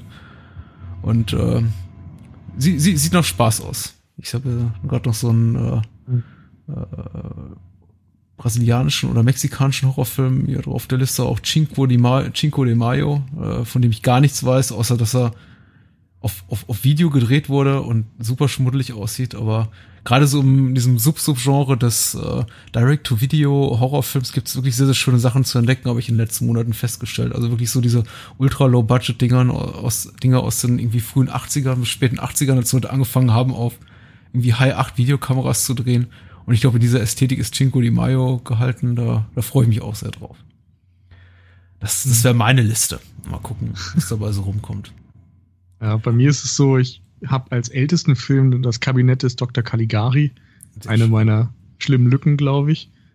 Dann sowas wie Little Shop of Horrors und äh, ja, überhaupt so ein paar Sachen, die man vielleicht noch als Mainstream-Gucker auch kennt. Rosemary's Baby, Misery, äh, wenn die Gondeln Trauer tragen. Hm. Das sind dann alles so die Rewatches. Aber die hatte ich hier eh rumliegen, insofern passte das ganz gut. Dann eben so ein bisschen was Italienisches, also Bay of Blood von Bava habe ich dabei. Von Fulci. Den, ja, habe ich ja nicht geguckt, kann ich also gar nicht Nein, das ist, drüber sagen. Wirst du vielleicht auch dann gar nicht gucken. Ja. Fulci habe ich auch dabei, da habe ich den, äh, was ist das, Zombie hing am Glockenseil, City of the oh, Living Dead. es wird immer schlimmer. ja, es wird immer schlimmer. Tenebre habe ich auch drauf, Body Double von The Former hatten wir schon angesprochen, habe ich auch drauf. Ah, ja, und dann bis zu so aktuelleren Sachen. Also Der Nachtmar, The Witch, Don't Breathe, mhm. die jetzt, glaube ich, alle dieses Jahr im Kino waren, habe ich verpasst und dachte, vielleicht ist das dann nochmal eine Gelegenheit reinzuschauen. Ja, cool. Äh, wir kommen so zum Ende unserer kleinen Oktoberrunde, aber vielleicht noch so, so zum Abschluss. Äh, zuerst an dich, Dennis, die Frage, hast du einen liebsten Horrorfilm? Würdest du Sunshine in die Ecke packen? Ist das Science-Fiction-Horror oder? Mm. Bisschen horrorig mm. ist das schon so gegen. Ja, ja. Äh, ich habe früher habe ich immer der weiße Hai genannt, aber mittlerweile würde ich den auch fast, ja, es ist für mich fast wirklich mittlerweile ein Abenteuerfilm, der äh, Horror-Elemente hat, äh, würde ich sagen. Und ich will auch nicht, also ich, ich liebe der Exorzist, aber ist ja auch langweilig, dann immer so die, die, äh, die Klassiker zu nennen. Ich glaube, so der Film, wo ich sage, hey, da ist bei mir Unwohlsein auf Nummer eins, als so die ganze japanische Horrorwelle losging äh, habe ich da auch, habe ich mich da auch sehr wohl gefühlt und ich fand Ju the Grudge, also oh, ja. allein mit diesem Geräusch, mit diesem, äh, also einen der brillantesten Sounds überhaupt, also großartig und das ist, glaube ich, so äh, im Horror-Genre das, wo ich sage, hey, fantastisch, obwohl ich auch wirklich noch wirklich Angst empfinde. Also zum Beispiel The Fly ist von Cronenberg ist auch fantastisch, einer der besten Horrorfilme überhaupt, aber das ist mehr Horror-Drama. Das ist ja, also allein die Geschichte ist so tragisch und, und dass ich dann äh, nicht wirklich Angst empfinde, sondern eher Ekel und äh, Trauer. Aber Angst ist primär, ja, Joan the Grudge gehört da primär zu. Muss man nicht so die, die, die Klassiker rauszuhauen. Ja, schöne Auswahl, schöne Auswahl. Äh, wie geht's dir denn, Nils? Hast du einen persönlichen Horrorliebling oder ist schwierig, aber ich glaube, dich das wenn eben so sehr, fragst, befordert dich das ebenso sehr wie die Frage nach dem Lieblingsregisseur. ja, das Ding ist, ich mag das Horrorgenre sehr gerne, aber viele Horrorfilme selbst mag ich oftmals gar nicht so sehr, dass ich sie so ganz oben auf die Liste packen würde, aber ja, Dawn of the Dead gehört auf jeden Fall dazu. Also freu dich, Dennis. Mhm. Und äh, final, jetzt äh, erste, erste Möglichkeit, bevor wir später vielleicht nochmal dazu kommen, die Werbetrommel zu rühren. Was habt ihr denn so geplant? Gibt es auch irgendwie im Rahmen eures Podcasts ein Horror-Oktober-Special oder vielleicht gar mehrere? Eine Episode mit einem Horrorfilm? Oder einem Horrorthema? Äh, fangen wir an mit äh, Münzwurf. Dennis, bitte. ich hatte das letzte Mal geplant, eine Podcast-Sendung dazu zu machen. Äh, meine zwei Co-Hosts sind weniger Horror interessiert und dann leider auch dem Horror nicht so äh, angetan, wie, wie wir es vielleicht sind. Äh, deswegen hatte ich geplant, einfach eine Sendung allein zu machen. Der Christian Steiner, der macht das ja manchmal, der stemmt dann Stunde 40 Minuten äh, mit einem Podcast. Ich äh, habe Angst, das 10 Minuten allein zu machen. allein mit der Angst, dass das irgendwie die Leute langweilig finden. Ähm, aber da ich letztes Jahr auch nur vier Filme geschafft habe, habe ich gedacht, ne, ich kann einfach einen Podcast machen, kann sagen, yo, ich habe nur vier Filme geschafft äh, dann äh, das geht gar nicht. Aber dieses Jahr habe ich mir fest vorgenommen, zumindest mindestens äh, zehn Stück zu schaffen. Ja, und dann hatte ich auch vor, dazu einen Podcast aufzunehmen und dann kurz so äh, ein, zwei Minuten über jeden Film zu sprechen, den ich, den ich da gesehen habe. Und wie sieht es bei euch aus auf der Cine-Couch, Nils? Das ist eine sehr gute Frage. also, wir haben was geplant, aber so richtig konkret ist es noch nicht. Also die Überlegung ist, wie im letzten Jahr eine Folge zu machen, wo wir einfach so eine Art Roundup machen. Ähm, da hatten wir das eben auch schon, dass wir Ende Oktober einfach über die Filme, die wir dann jeweils geschaut haben, kurze Reviews, kurze Empfehlungssprüche äh, ja, vorgelesen haben und so weiter, bisschen was erzählt haben, kleinen analytischen Blog dazu. Ähm, es kann aber auch sein, dass wir das diesmal nicht machen und dann eher so ein, zwei Filme in einer regulären Folge vorstellen. Aber das Ding ist, dass wir momentan gerade nicht so gut planen können, weil einige im Urlaub sind und so weiter. Insofern da muss man sich dann ein bisschen überraschen lassen. Ja, das alte Leid. Und dann wird man plötzlich hängen gelassen, wie äh, ich diese Woche von Daniel und weil der Herr sich dazu entschließt, im, im, im Herbst einfach nochmal eine Woche wegzufahren. Na gut. Geht gar nicht eigentlich. Ja, apropos geht gar nicht. Das führt uns zu The Reflecting Skin. Äh, Schrei in der Stille, Stille, Schrei in der Stille, den Film von Philip Ridley aus dem Jahr 1990, über den wir heute Abend sprechen. Ich hatte ihn ja irgendwie so ein bisschen mir gedacht als äh, The Road to Horror Oktober, insofern, als dass ich immer, wenn ich an The Reflecting Skin denke, immer so ein bisschen das, das, das Subgenre des, ja, äh, Psycho-Horrorfilms, Horrorfilm Dramoletts oder sowas im, im Kopf habe, Fantasy-Horror. Und wenn ich den Film dann letztendlich sehe, denke ich mir, naja, so richtig horrormäßig ist der Film gar nicht. Ich glaube, darüber wird auch gleich noch, noch zu reden sein, welchem Genre oder Subgenre man den Film denn zuordnen kann, wenn man denn so will. Wie gesagt, äh, ich glaube, Schubladendenken liegt uns allen nicht so. Aber äh, so hundertprozentig Arsch auf Eimer wie, wie ich mir das so vorgestellt habe mit The Reflecting Skin und als, als kleine Einheit zum Horror Oktober klappt das vielleicht nicht so. Aber nichtsdestotrotz, ich hoffe, wir werden Spaß haben bei unserer kleinen Rezension, die jetzt folgt. Und wie es die Sitte ist, beginnen wir mit der OFDB-Inhaltsangabe, weil wir sind zu faul, uns äh, selber eine Inhaltsangabe aus den Ärmel zu schütteln. Also äh, gucken wir Richtung OFDB, der Online-Film-Datenbank, und da schreibt ein User namens Dan 2001, äh, der, der sich umbenennen sollte in äh, denn Sunshine, wenn es nach Dennis ginge. Der siebenjährige Seth Duff ist überzeugt, dass seine Nachbarin Dolphin Blue eine Hexe ist. Als man seinen Freund tot im Brunnen der Duffs auffindet, vermutet Seth ein Verbrechen der Hexe. Okay. Im Dorf munkelt man, Seth homosexuell veranlagt. Der Vater Luke hätte die Tat begangen, worauf Luke Selbstmord begeht. Zur Beerdigung kehrt Duffs älterer Bruder Cameron von der Navy zurück um bei der Familie zu bleiben. Wenig später wird ein weiteres Kind ermordet aufgefunden. Wieder verdächtigt Seth Dolphin, in die äh, sich zum Entsetzen des Kindes nun Cameron verliebt. Doch die junge Witwe ist unschuldig. Unbekannte äh, Killer setzen dem kurzen Glück der Liebenden ein Ende und töten auch Dolphin. Wow, selten so, so, so eine Spoiler, spoilerige Inhaltsangabe gesehen, gelesen, wie diese hier. Ähm, ja, da haben wir den Film einmal durch, von der ersten ungefähr bis zur letzten Szene mit kleinen inhaltlichen Fehlern. Aber klein Hexe. Ja, na gut, ja. Äh, zu erwähnen sei vielleicht noch äh, neben dem Namen des Regisseurs, dass es eine der ersten bedeutsamen Rollen ist von äh, Viggo Mortensen, der den äh, großen Bruder des Protagonisten spielt, der Cameron hier spielt und Seth Duff wird gespielt von einem jungen Darsteller namens Jeremy Cooper, dem keine großartige Karriere beschieden war äh, aber doch auf jeden Fall hier Eindruck hinterlässt. In einem weiteren Rollen Lindsay Duncan als Dolphin, ja, Hexe hier, äh, Vampirin für andere, ich glaube eher der, der, der wahrscheinlich eher passende Begriff für ihre Rolle und Sheila Moore und Duncan Fraser als ähm, Seth Eltern. So, ich habe ja schon mal in einem früheren Podcast erwähnt, was mir der Film so bedeutet, was meine persönliche Geschichte da, da, da damit ist. Ich wälze sie auch gerne gleich nochmal aus, aber ich möchte zuerst meinen mein Kopf wenden wenn ich sie denn sehen könnte, in, in äh, Dennis und Nils Richtung. Und weil Dennis, glaube ich, der Erste ist, der den Film gesehen hat, äh, bevor äh, Nils der Erste war, bevor Dennis dazu kam, möchte ich ihn zuerst fragen. Nils, äh, wo und wann und wie hast du den Film denn entdeckt? Also ich kann es nicht mehr ganz genau sagen. Bei mir war es aber so, dass ich so mit, ich sag mal, zwischen 16 und 18 oder so ganz viele Sachen immer ähm, aus dem Fernsehen aufgenommen habe. Das heißt, wir hatten die TV-Spielfilm zu Hause abonniert Und dann habe ich immer alles durchgestöbert nach interessant klingenden Filmen und ähm, den Videorekorder programmiert und mir dann die Sachen nachher angeschaut.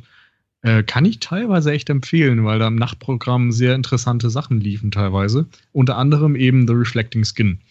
Und ich habe mir den dann irgendwie später alleine angeschaut und fand ihn großartig, auch wenn er vielleicht gewisse Schwächen hat. Und ähm, der hat mich einfach nie verlassen. Also irgendwie war das immer so ein Film, den ich im Hinterkopf hatte, während man viele andere Sachen ja dann schon zwei Wochen später kaum erinnern kann. Und ich habe den dann auch immer gerne als Geheimtipp genannt, wenn mich mal jemand nach, äh, was weiß ich, Horrorfilm oder sonst was Empfehlungen gefragt hat. Mhm. Und habe mir dann irgendwann mal die schlimme deutsche Blu-ray zugelegt vor ein, zwei Jahren und den dann nochmal gesehen und jetzt eben kurz vor der Aufnahme auch nochmal. Und dann ist mir aufgefallen, als ich nochmal bei YouTube recherchiert habe, oder ich, ich wusste schon vorher, dass in England, glaube ich, letztes Jahr eine neue Blu-ray erschienen ist, aber ich hatte nie Bildmaterial davon gesehen. Aber jetzt habe ich mal einen Vergleich gehabt und es ist der Wahnsinn. Also, ich weiß nicht, wie ihr den Film jetzt geschaut habt, aber die deutsche Blu-ray ist wirklich, wirklich, wirklich schlimm. Und die britische sieht aus wie ein Referenzwerk.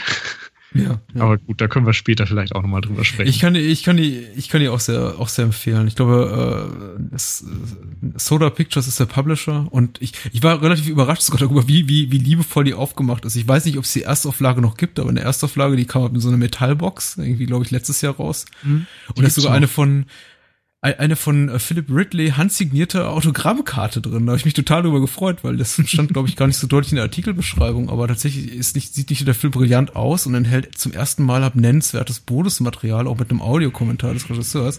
Und dann ist tatsächlich diese Autogrammkarte auch noch drin. Das heißt, der, der, der, Typ, obwohl er das, glaube ich, auch nicht mehr nötig hat zum jetzigen Stand seiner Karriere, setzt sich da noch hin und ähm, schreibt für eine limitierte Auflage von 2000 Stück auch noch irgendwie da, äh, schreibt nochmal 2000 Mal seinen Namen auf eine Autogrammkarte. Und ich habe mich sehr gefreut. auf jeden Fall. Also absolute Empfehlung. Äh, damit zu dir, Dennis. Wie hast du den Film geguckt? Auf, äh, jetzt, auf welchem Medium und wie, wie äh, ging es dir ich dabei? Hab, äh, mir die DVD ausgeliehen, äh, um ehrlich zu sein. Von äh, äh einem äh, Bekannten, der die ganz zufällig hatte. Ich habe kurz rumgefragt, hier hat den irgendjemand und äh, einer hat den tatsächlich gehabt, aber hat den irgendwo mal auf dem Flohmarkt mitgenommen und hat ihn selbst noch nicht gesehen und äh, sagte, ja, der liegt hier rum. Sag ich, ja, dann bitte mal. Ich habe auch ein, zwei Leute, die die DVDs sammeln und durchaus dann, wenn ich mal irgendwas, was ich nicht habe, was ich dann eventuell da finde, äh, ansonsten hätte ich mir, glaube ich, auch so gern zugelegt. Äh, aber ja, genau, ich habe mir dann die DVD ausgesehen, äh, die wirklich nicht so besonders gut aussah. Vor allen Dingen, weil ich mir vor kurzem, also vor kurzem heißt vor einer Woche, einen neuen Fernseher zugelegt habe. Und äh, da, da sieht dann nochmal DVDs, die, die nicht so gut aussehen, die, die sehen dann darauf nochmal, also sogar das SD-Material, das ist, ist dann nicht so schön. Von daher beneide ich dich natürlich dann um, um die, die schöne Blu-ray, die, äh, die dann wohl äh, wesentlich besser aussieht als die DVD, die ich gehabt habe. Aber genau, ich habe den zum, zum ersten Mal gesehen. Ich hatte nicht wirklich davon gehört.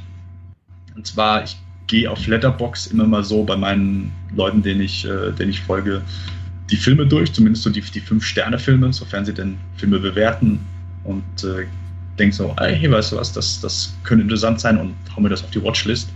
Und bei Patrick war der hier natürlich ganz vorne dabei und dann habe ich mit denen irgendwann dieses Jahr, glaube ich mal, auf die Watchlist gesetzt, aber ja, nie weiter nachverfolgt, hey, man kann nicht den mal gucken, sondern dann jetzt im Laufe des Podcasts mir angesehen. Zum allerersten Mal, ganz frisch, ich wusste gar nichts davon. Ich dachte, es wäre auch mehr, äh, es wäre mehr Horrorfilm, als äh, weil ich auch nur dieses, äh, dieses Plakat von äh, Letterbox kannte und so gar nicht mit einem sehr lyrischen und, und sehr stimmungsvollen Coming-of-Age-Film gerechnet habe. Ja, super. Ich glaube, unsere erste Erfahrungen liegen alle so jeweils zehn Jahre auseinander. Bei mir wahrscheinlich am, am, am längsten zurück. Ich habe ihn, ich habe ihn leider nicht im Kino gesehen und ich kann noch nicht mal mit Sicherheit sagen, ob er in Deutschland überhaupt jemals im Kino lief. Ich würde es äh, dem Film wünschen. Ich habe ihn auf Video gesehen. Ich habe in der Videothek entliehen erstmals. Es muss Anfang Mitte der 90er gewesen sein und für mich kam es eben eine relativ prägenden Phase kam der Film zu mir, prägende Phase meines Lebens insofern, dass eben gerade das äh, US-Kino, Indie-Kino boomte, aber eben auch das britische Independent-Kino und äh, zum damaligen Zeitpunkt äh, ja eben auch ein Filmmacher wie Danny Boyle, den wir schon erwähnt haben, auch so seine ersten Schritte machte und da irgendwie einfach ein paar plötzlich interessante Persönlichkeiten auf, auf, auf die Bildfläche traten.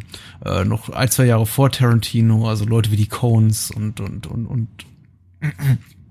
und dergleichen. Äh, John Sayles, äh, den, den, den ich damals auch sehr, sehr toll fand. Irgendwie gab eine Phase meines Lebens in den 19, ich dachte, jeder müsste John Sayles kennen. Mittlerweile bin ich da irgendwie nicht mehr so streng mit meinen Mitmenschen. Aber äh, das war eben so genau diese Phase, in die The Reflecting Skin da reinpurzelte. Ich las irgendwie fast sklavisch jeden, alle drei Monate die Splatting Image, wenn sie dann rauskam und irgendwie andere Fanzines und gucke mich immer irgendwie nach, nach neuen Geheimtipps um. Und damals waren ja auch die Möglichkeiten noch nicht so groß. Ich glaube, mittlerweile würde ich fast sagen, The Reflecting Skin ist ein relativ leicht zugänglicher, fast schon tendenziell mainstreamiger Film, den auch man, man auch genießen kann, wenn man jetzt nicht großartig cinephil veranlagt ist. Aber die, ich meine, damals war einfach einfach durch das, das Fehlen des Internets und irgendwie großartigen Möglichkeiten, auch Filme mal im Originalton zu sehen oder sich zu beschaffen, außer vielleicht total überteuerte Laserdiscs oder Video, Videofilme irgendwie per Mailorder, die dann 100 oder 200 Mark kosteten, waren die Möglichkeiten eben sehr begrenzt. Und Reflecting Skin war so einer der Handvoll von Filmen, die in der Zeit so zu mir fanden, Anfang der 90er, die mir so richtig die Augen öffneten dafür, dass es halt eine völlig andere Art auch gibt von, äh, ja, US-Kino, britischem Kino, also englischsprachigen Kino, dass ich irgendwie, dass, dass ich, dass ich so nicht kannte. Bis dahin, bis dato, so 93, 92, 93 war ich eher scharf gewesen, irgendwie auf die neuesten Blockbuster und freute mich irgendwie zu der Zeit damals irgendwie auf Jurassic Park vor und äh, mein aktueller Lieblingsfilm war dann gerade irgendwie Terminator 2 und solche, solche Kisten, so Sachen auch, die ich mich dann reinschmuggelte mit meinem gefälschten Schülerausweis, äh, stolperte gerade irgendwie aus Gremlins 2 und dachte so, das ist, das ist jetzt der beste Film aller Zeiten. Und dann kamen eben die äh, Cones um die Ecke mit äh, Blood Simple und äh, Barton Fink und Philip Ridley mit seinem Reflecting Skin. Und äh, ich sah plötzlich solche Dinge und dachte, wow, was ist denn das? Das für eine Art von Kino? Und das ist, glaube ich, eine Liebe zu dieser Art von ja, Independent-Kino finde ich fast mittlerweile schon so, so ein böses Wort. Also ich, ich höre es nicht mehr so gerne, weil es überstrapaziert ist, genauso wie Wörter wie, wie Kultfilm oder so. Aber es ist irgendwie daraus eine Liebe zu einer bestimmten Art von Film erwachsen, die ich irgendwie nicht missen möchte. Und The Reflecting Skin ist tatsächlich ein Film, den ich, ich habe vorhin gesagt, ich gucke mir Filme nicht oft immer und immer wieder an, aber The Reflecting Skin ist tatsächlich ein Film, den ich mir mindestens einmal pro Jahr immer wieder angucke, weil äh, da für mich fast so eine gewisse an, an Sucht grenzende Liebe zu diesem, diesem Werk heraus erwachsen ist im, im letzten Vierteljahrhundert. Und ja, ich hänge den Film sehr hoch auf, um das jetzt auch mal zu beenden. Äh, ich weiß nicht, ob ihr ihn gleichermaßen hoch aufhängt, aber für mich auf jeden Fall eine große Freude und hat eine große Bedeutung, dass wir heute Abend darüber reden können. Riesending. Also für mich, für mich ist es ein guter, sehr guter Film sogar, aber jetzt keine, der bei mir in der Top Ten wäre oder sowas. Also da ist der Platz dann doch zu eng. ja, verstehe. Na gut. Was, was haben wir uns denn eigentlich noch zu sagen? äh, ich hoffe eine ganze Menge. Vielleicht Get äh, auf mein Podcast. Ja, genau. Hau ab. Äh, Dennis, äh, in der Hoffnung darauf, dass du ein bisschen ekstatischer bist. Nein, einfach weil deine Seherfahrung, die allererste, vielleicht noch sogar noch ein bisschen frischer ist und noch ein bisschen einprägsamer. Äh, was, was war so dein Gefühl? Du hast gesagt, du hast das eine erwartet und ein bisschen was anderes bekommen, aber wie geht's dir jetzt so nach, nach, nach der Sichtung? Was sind so dann, was sind so, wie, ist so, wie sieht so deine Gefühlswelt aus?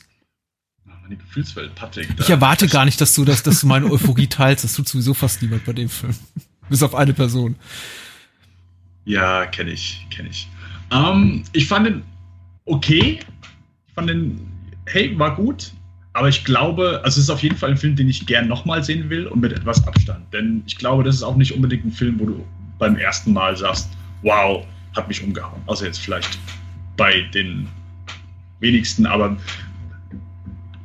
ich habe, äh, ich, ich glaube, wir hatten in der Vorbesprechung, hatte ich schon mal kurz äh, angesprochen, und zwar im Lauf des Oktobers habe ich letztes Jahr diesen Picnic at Hanging Rock gesehen. Das ist ein äh, Horrorfilm von Peter Weir, den er noch in Australien gemacht hat. Und den fand ich fantastisch. Der hat auch also wenig Plot, aber eine sehr äh, unheimliche, lyrische Stimmung. Vieles, was ich auch hier bei Reflecting Skin sagen würde. Und der hat mich halt sofort angesprochen. Also der hat mich sofort in Bahn gezogen Und Reflecting Skin hat das leider nicht so sehr geschafft. Ich habe mich so erstmal ein bisschen äh, akklimatisiert, äh, dass ich, oh, hier, ich glaube, das ist nicht so der Horrorfilm, den, den ich erwartet habe. Es ist was ganz anderes.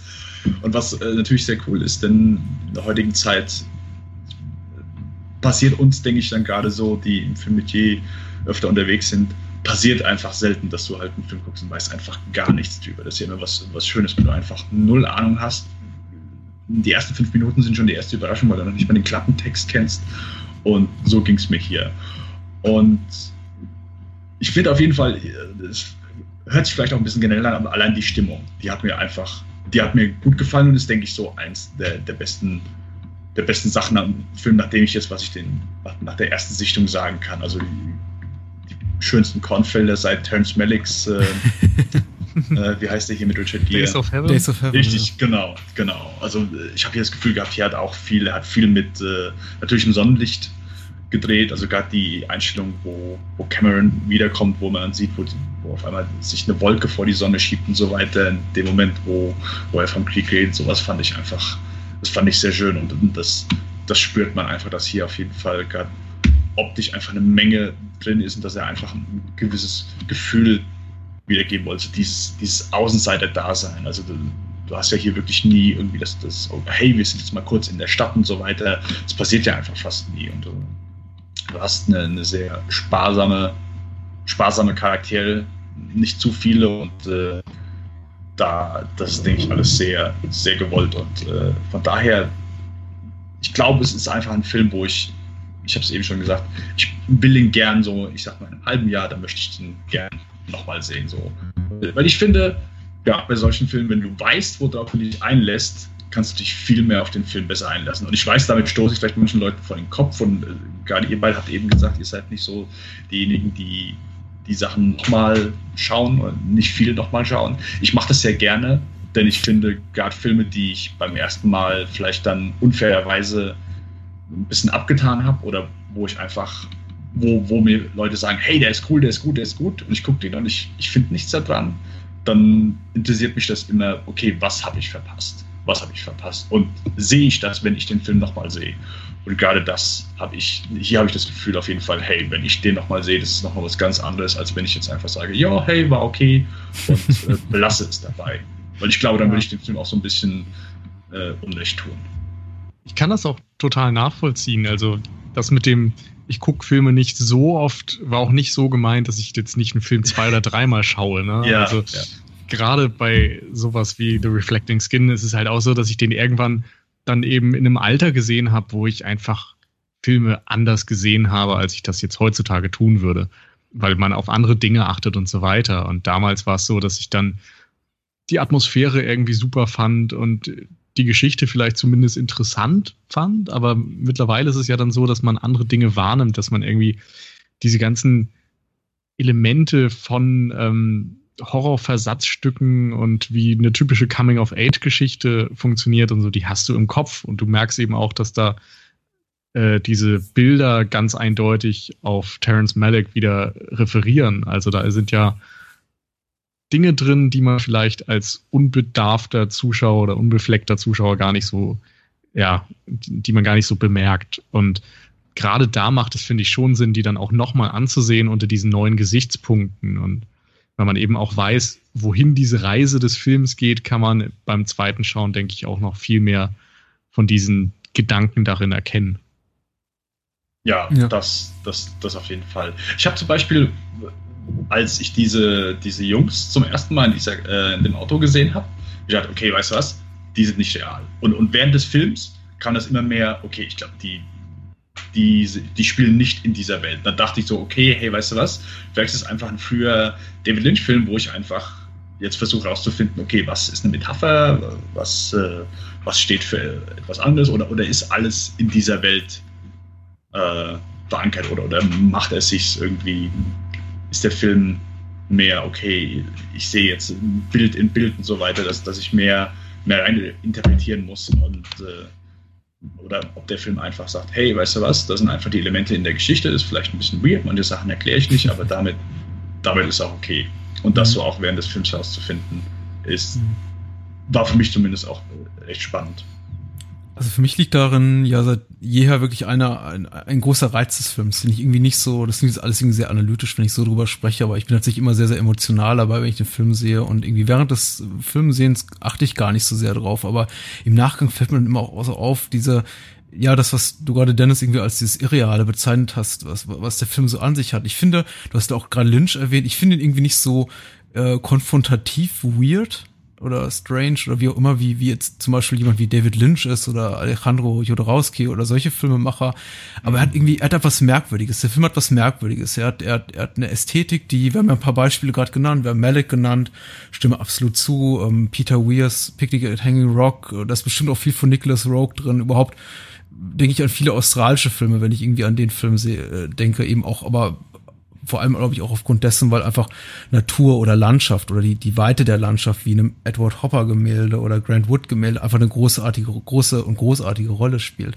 Aber der Film ist eben auch, ja, der ist eben, der ist eben auch einfach so, so, so, so merkwürdig dabei, obwohl das, was er zeigt, eigentlich gar nicht so wahnsinnig merkwürdig ist. Denn letztendlich bei allen komischen Details, die diese OFDB-Inhaltsangabe jetzt gerade verrät von angeblichen Hexen oder wir nennen sie Vampire, am Ende sind es keine von beiden, da so nennt, ist der Film ja schon in so einer quasi Realität verhaftet, nämlich irgendwie dem US-Amerika der 50er Jahre, der Sohn ist im Krieg, äh, der treibt sich in Japan gerade rum, kommt zurück, ist halt irgendwie komplett verstrahlt, äh, die, die, die, der Vater hat ein dunkles Geheimnis, die Mutter ist äh, verhärmt und verbittert.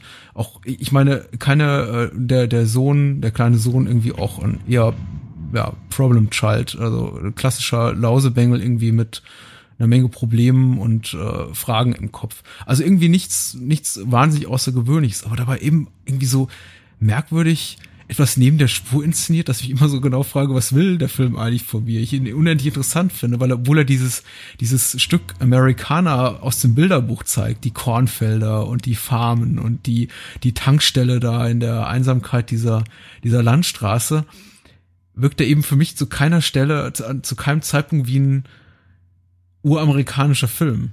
Wie es mir zum Beispiel bei, bei, bei, bei wie, ein Gefühl, dass ich zum Beispiel bei einem Malik-Film jetzt wie Days of Heaven immer habe. Für mich ist das irgendwie, obwohl er der auch zu einer ähnlichen Zeit spielt und eine ähnliche Ästhetik besitzt, zu jedem, zu jeder Minute irgendwie halt ein wirklich US-amerikanischer Film, der sich eben auch so anfühlt. Während ich bei The Reflecting Skin, obwohl es alles Amerikaner sind und der Film angeblich auch in Amerika spielt, obwohl er in Kanada gedreht wurde, immer so das Gefühl habe, so, das ist, nee, das ist das meinen die irgendwie nicht so ganz ernst. Und da können sich noch so oft irgendwie Flaggenhüllen und Flaggen, US-Flaggen an die, an, an die Stars and Stripes an die Wände nageln und irgendwie auf, auf ihr, auf ihre, auf ihr patriotisches Gedankengut schwören. Das, ich, ich nehme das den Figuren nicht ab. Wie geht's euch damit? Was mich noch so ein bisschen rausgeworfen hat, waren dann plötzlich so Momente, wo ich äh, gelacht habe und ich erstmal, okay, will der Film, dass ich jetzt lache? Also die, die, die, diese Einführung von dem Sheriff, wo ich denke, hey, das ist der unglücklichste Sheriff in ganz Amerika. Sheriff Ticker, ja. Ja, ja zumindest wenn es im Umgang Auch der Name, geht. ja. So. Und wo ich dann, okay, also ich finde das jetzt lustig, aber ich weiß nicht, ob ich das lustig finden soll. Und äh, das waren dann so Momente, wo ich denke, okay, äh, sehr cruder Mix auf jeden Fall. Also gerade, also wir haben eben schon mal kurz drüber gesprochen und du hast kurz erwähnt, dass so, dass wir Genrezuteilungen vielleicht manchen Filmen äh, nicht gut tun. Also wenn man irgendwie versucht, die in eine Schublade zu packen. Äh, Reflecting Skin ist Frontrunner dafür Platz 1, möchte ich gerade mal an der Stelle nominieren. Und das funktioniert, äh, denke ich schon gut, aber an manchen Stellen hatte ich dann vielleicht äh, Probleme, wenn es um den einfach den Zugang finde, weil er auf einmal, oh, jetzt wieder was kom nicht komplett anderes, aber einfach, hey, guck mal, ist, äh, also er, führt ja eine Menge äh, Sachen ein. Also das ja. heißt jetzt, wo Cameron vom Krieg erzählt und so weiter, was dann aber kein, kein großes Thema irgendwie ist, außer dann mal so, wo, wo er denkt, oh hier, er verliert Haare, weil sie, weil er denkt, sie ist ein Vampir, aber eigentlich ist es eher von der von der Strahlung, äh, dass er deswegen die Haare verliert. Aber sonst ist also das eine Menge Themen eingeführt werden, aber nicht irgendwie großartig behandelt, sondern äh, punktuell eingesetzt werden. Und das, finde ich, funktioniert manchmal gut und manchmal weniger gut. Mhm. Dieser etwas äh, holprige Erzählrhythmus und ich finde durchaus, dass es ein Kritikpunkt ist, den man dem Film eben auch ähm, äh, vorwerfen kann oder irgendwie ihm ankreiden kann, ist, dass er eben auch tatsächlich viele Themen aufgreift, viele Fragen fragt und sie nicht zwangsläufig beantwortet, aber eben auch ein bisschen so springt in dem, was ihn so zu interessieren scheint und dann eben wieder nicht. Äh, ist das für euch ein Problem oder würdet ihr sagen, ja, das ist irgendwie damit zu entschuldigen, dass wir eben quasi eine Filmhandlung erzählt bekommen aus der Perspektive eines Kindes, das noch nicht mal acht Jahre ist und für ihn ist das eben so. Das ist merkwürdig, der kriegt eben die Welt nur in, in Fragmenten mit. Ja, tatsächlich wollte ich gerade auf diesen Kritikpunkten mit genau dem Argument antworten. Es tut mir leid, es tut mir so leid. Ist okay, ist okay. Nee, aber es ist ja wirklich so. Also wir sehen den Film eben aus der Perspektive von diesem Jungen, um den herum so viele schreckliche Dinge passieren, die er irgendwie nicht einordnen kann. Und ich finde, es gibt verschiedene Szenen, die auch sehr deutlich aufzeigen, dass irgendwie niemand in der Lage ist, mit ihm zu kommunizieren oder er vielleicht auch nicht in der Lage ist zu kommunizieren. Also dieses Gespräch mit Cameron zum Beispiel, als er ähm, das Foto von diesem Säugling sieht, der verstrahlt wurde. Dort ähm, fragt er immer wieder zum Beispiel nach dem Namen und Cameron reagiert dann auch aggressiv und sagt, ich kenne ihn nicht, was weiß ich, wer das ist und so weiter. Und da existiert einfach so eine Barriere zwischen den Figuren. Also niemand scheint ihn in seinem kindli äh, kindlichen Denken zu verstehen und dadurch fühlt er sich dann auch irgendwie fremd in dieser gesamten Welt. Und ich finde, das wird beim Film dann auch im Grunde verstärkt dadurch, dass der Rhythmus vielleicht manchmal etwas holprig ist. Ich weiß nicht, ob das bewusst so angelegt ist, aber ich finde, es funktioniert sehr gut. Mhm. Da ganz kurz eine Szene, die mir da gerade, was Nils gerade gesagt hat, direkt in, in, den Kopf springt. Die Szene, wo er Cameron sagt, hey, sie ist ein Vampir, sie ist ein Vampir. Und äh, die Szene hat mich so erinnert einfach an andere Filme, wo die Kinder allwissend sind und die Erwachsenen, die Erwachsenen davon überzeugen wollen, hey, da gibt es wirklich ein Monster, aber ihr glaubt uns nicht. Und der Zuschauer ist äh, auf der Seite der Kinder, weil wir natürlich wissen, dass ein Monster da rumläuft und die Kinder das jagen. Und, und hier einfach, äh, okay, du, du verstehst seinen Gedankengang, aber du weißt, hey, sorry, Junge, hm, sie ist wahrscheinlich keine, denn sie, äh, wenn der Film die Regel nicht spricht, aber die läuft ziemlich fröhlich durch die Sonne durch. Mhm. Äh, und das fand ich, äh, das fand ich eine schöne Szene. So, mhm. Hey, Junge, ich, da, da, dass, wir, dass wir bei Cameron sind, dass wir bei dem Erwachsenen sind, äh, auch wenn wir aus der, der Sicht von, äh, von einem kleinen Jungen den Film erzählt bekommen. Mhm. Also ich kann durchaus nachvollziehen, dass sich der Film bis heute schwer tut, glaube ich, ein breiteres Publikum zu finden, weil wie gesagt, er hat diese erzählerischen Holprigkeiten, er hat diese etwas, diese etwas krude Perspektive auf das Geschehen. Er ist aber auch durchaus auch ich finde so ein bisschen, also er ist schon durchaus äh, kontrovers oder ein bisschen, ein bisschen äh, schlüpfrig teilweise in den, den Themen, die er eben anschneidet. Und ich glaube, vielen ist das nicht, nicht, vielen ist nicht wirklich wohl dabei, wenn die an irgendwie Coming-of-Age-Drama aus dieser Zeit denken, dann denken sie wahrscheinlich mit Vorliebe an sowas wie Stand By Me, der auch in den 50ern mhm. angesiedelt ist, der viel, und ich möchte nichts gegen Stand By Me sagen, ich mag den Film sehr gern, aber natürlich sehr, sehr viel gefälliger ist in dem, was er zeigt. Da ist zwar auch ein Mord enthalten und so eine kleine Krimi-Handlung, aber er schneidet eben niemals Themen an wie, wie, wie, wie Pädophilie oder Homosexualität oder irgendwie Mord in dieser, in dieser, in dieser Tragweite, wie es eben hier gezeigt wird oder eben auch, äh, ja, schwere, schwere psychische Störungen, an denen wahrscheinlich mehr als eine Person, die wir in diesem Film treffen, äh, leidet. Das sind schon sehr, ich glaube, für viele Leute sehr, sehr unbequeme, un, un, unangenehme Thematiken, denen sie sich nicht unbedingt stellen möchten. Und ich glaube, wenn der Film, wie es eben The Reflecting Skin tut, schon in der halben Stunde sehr, sehr schmer schmerzhaften äh, Suizid zeigt, nämlich der Vaterfigur oder irgendwie auch nur die, die Schand, kleinen Schandtaten des Sohnes, der da irgendwie Frösche aus Spaß zum Platzen bringt in äh, fremder Leute Gesicht oder äh, so eine Szene da passiert, wie ja die die bereits von dir Dennis erwähnten Jungs in dem in dem Chevy, die an der, an der Tankstelle vorfahren und irgendwie äh, zweideutige Sprüche klopfen, wie irgendwie hier Fill me up und so und ihn dabei irgendwie lüstern angrinsen, einen siebenjährigen Jungen. Ich glaube, in solchen Momenten, da, da, da steigen weniger viele Leute auch ganz schnell aus. Und ich, ich möchte sie nur nicht mal verdenken. Ja, da habe ich noch gar nicht so hat drüber nachgedacht, aber da hast also, du einen Punkt. daran wird das ja nämlich meine Frage. Also hat euch das irgendwie an irgendeiner Stelle der Film jemals so ein bisschen unangenehm berührt, dass er das vielleicht auch da ein Thema aufkam, von dem ihr dachtet, ah, muss jetzt eigentlich auch noch sein, oder? Mm, ist ja alles schön also und gut, aber muss jetzt auch noch irgendwie der Bruder, muss jetzt auch noch Viggo Mortensen verstrahlt sein? Ich Oder das, das finde Engel, sowas Engel, eigentlich. Der Fötus. Ich finde sowas eigentlich positiv. Also, es gibt eben so viele Filme, die gefällig sind und die irgendwie glatt gebügelt wirken. Und da bin ich froh um jeden Film, der irgendwie anders ist, der versucht, mehr anzuschneiden und dann vielleicht auch in der einen oder anderen Ecke damit vielleicht ein bisschen scheitert, aber der es zumindest probiert und der dich irgendwie auch versucht, vor den Kopf zu stoßen, aber nicht auf so plumpe Art, sondern dass er eben auch mit diesen Themen arbeitet. Und ich finde, The, The Reflecting Skin tut das, weil er aus diesem ganzen Bild ja irgendwie ein Ganzes entwirft und versucht, seine Themen miteinander zu kombinieren und dann auch alle aus dieser kindlichen Perspektive darzustellen. Also das, das perfide ist ja, dass äh, der Junge gar nicht, also Seth gar nicht so wirklich versteht, was da um ihn, pass äh, um ihn herum passiert. Mhm. Wenn er da von den Männern im schwarzen Auto angesprochen wird, dann verstehen wir als Zuschauer zwar diese Zweideutigkeit, aber er eben nicht, genauso wie sein Moralverständnis ja auch gerade erst ähm, ausgearbeitet wird. Und ich glaube, diese Diskrepanz ist besonders spannend. Also wenn er eben diesen dumme Jungenstreich aus seiner Sicht wahrscheinlich begeht, indem er den Frosch platzen lässt, dann ist das für uns gleich als Zuschauer deutlich härter als für ihn.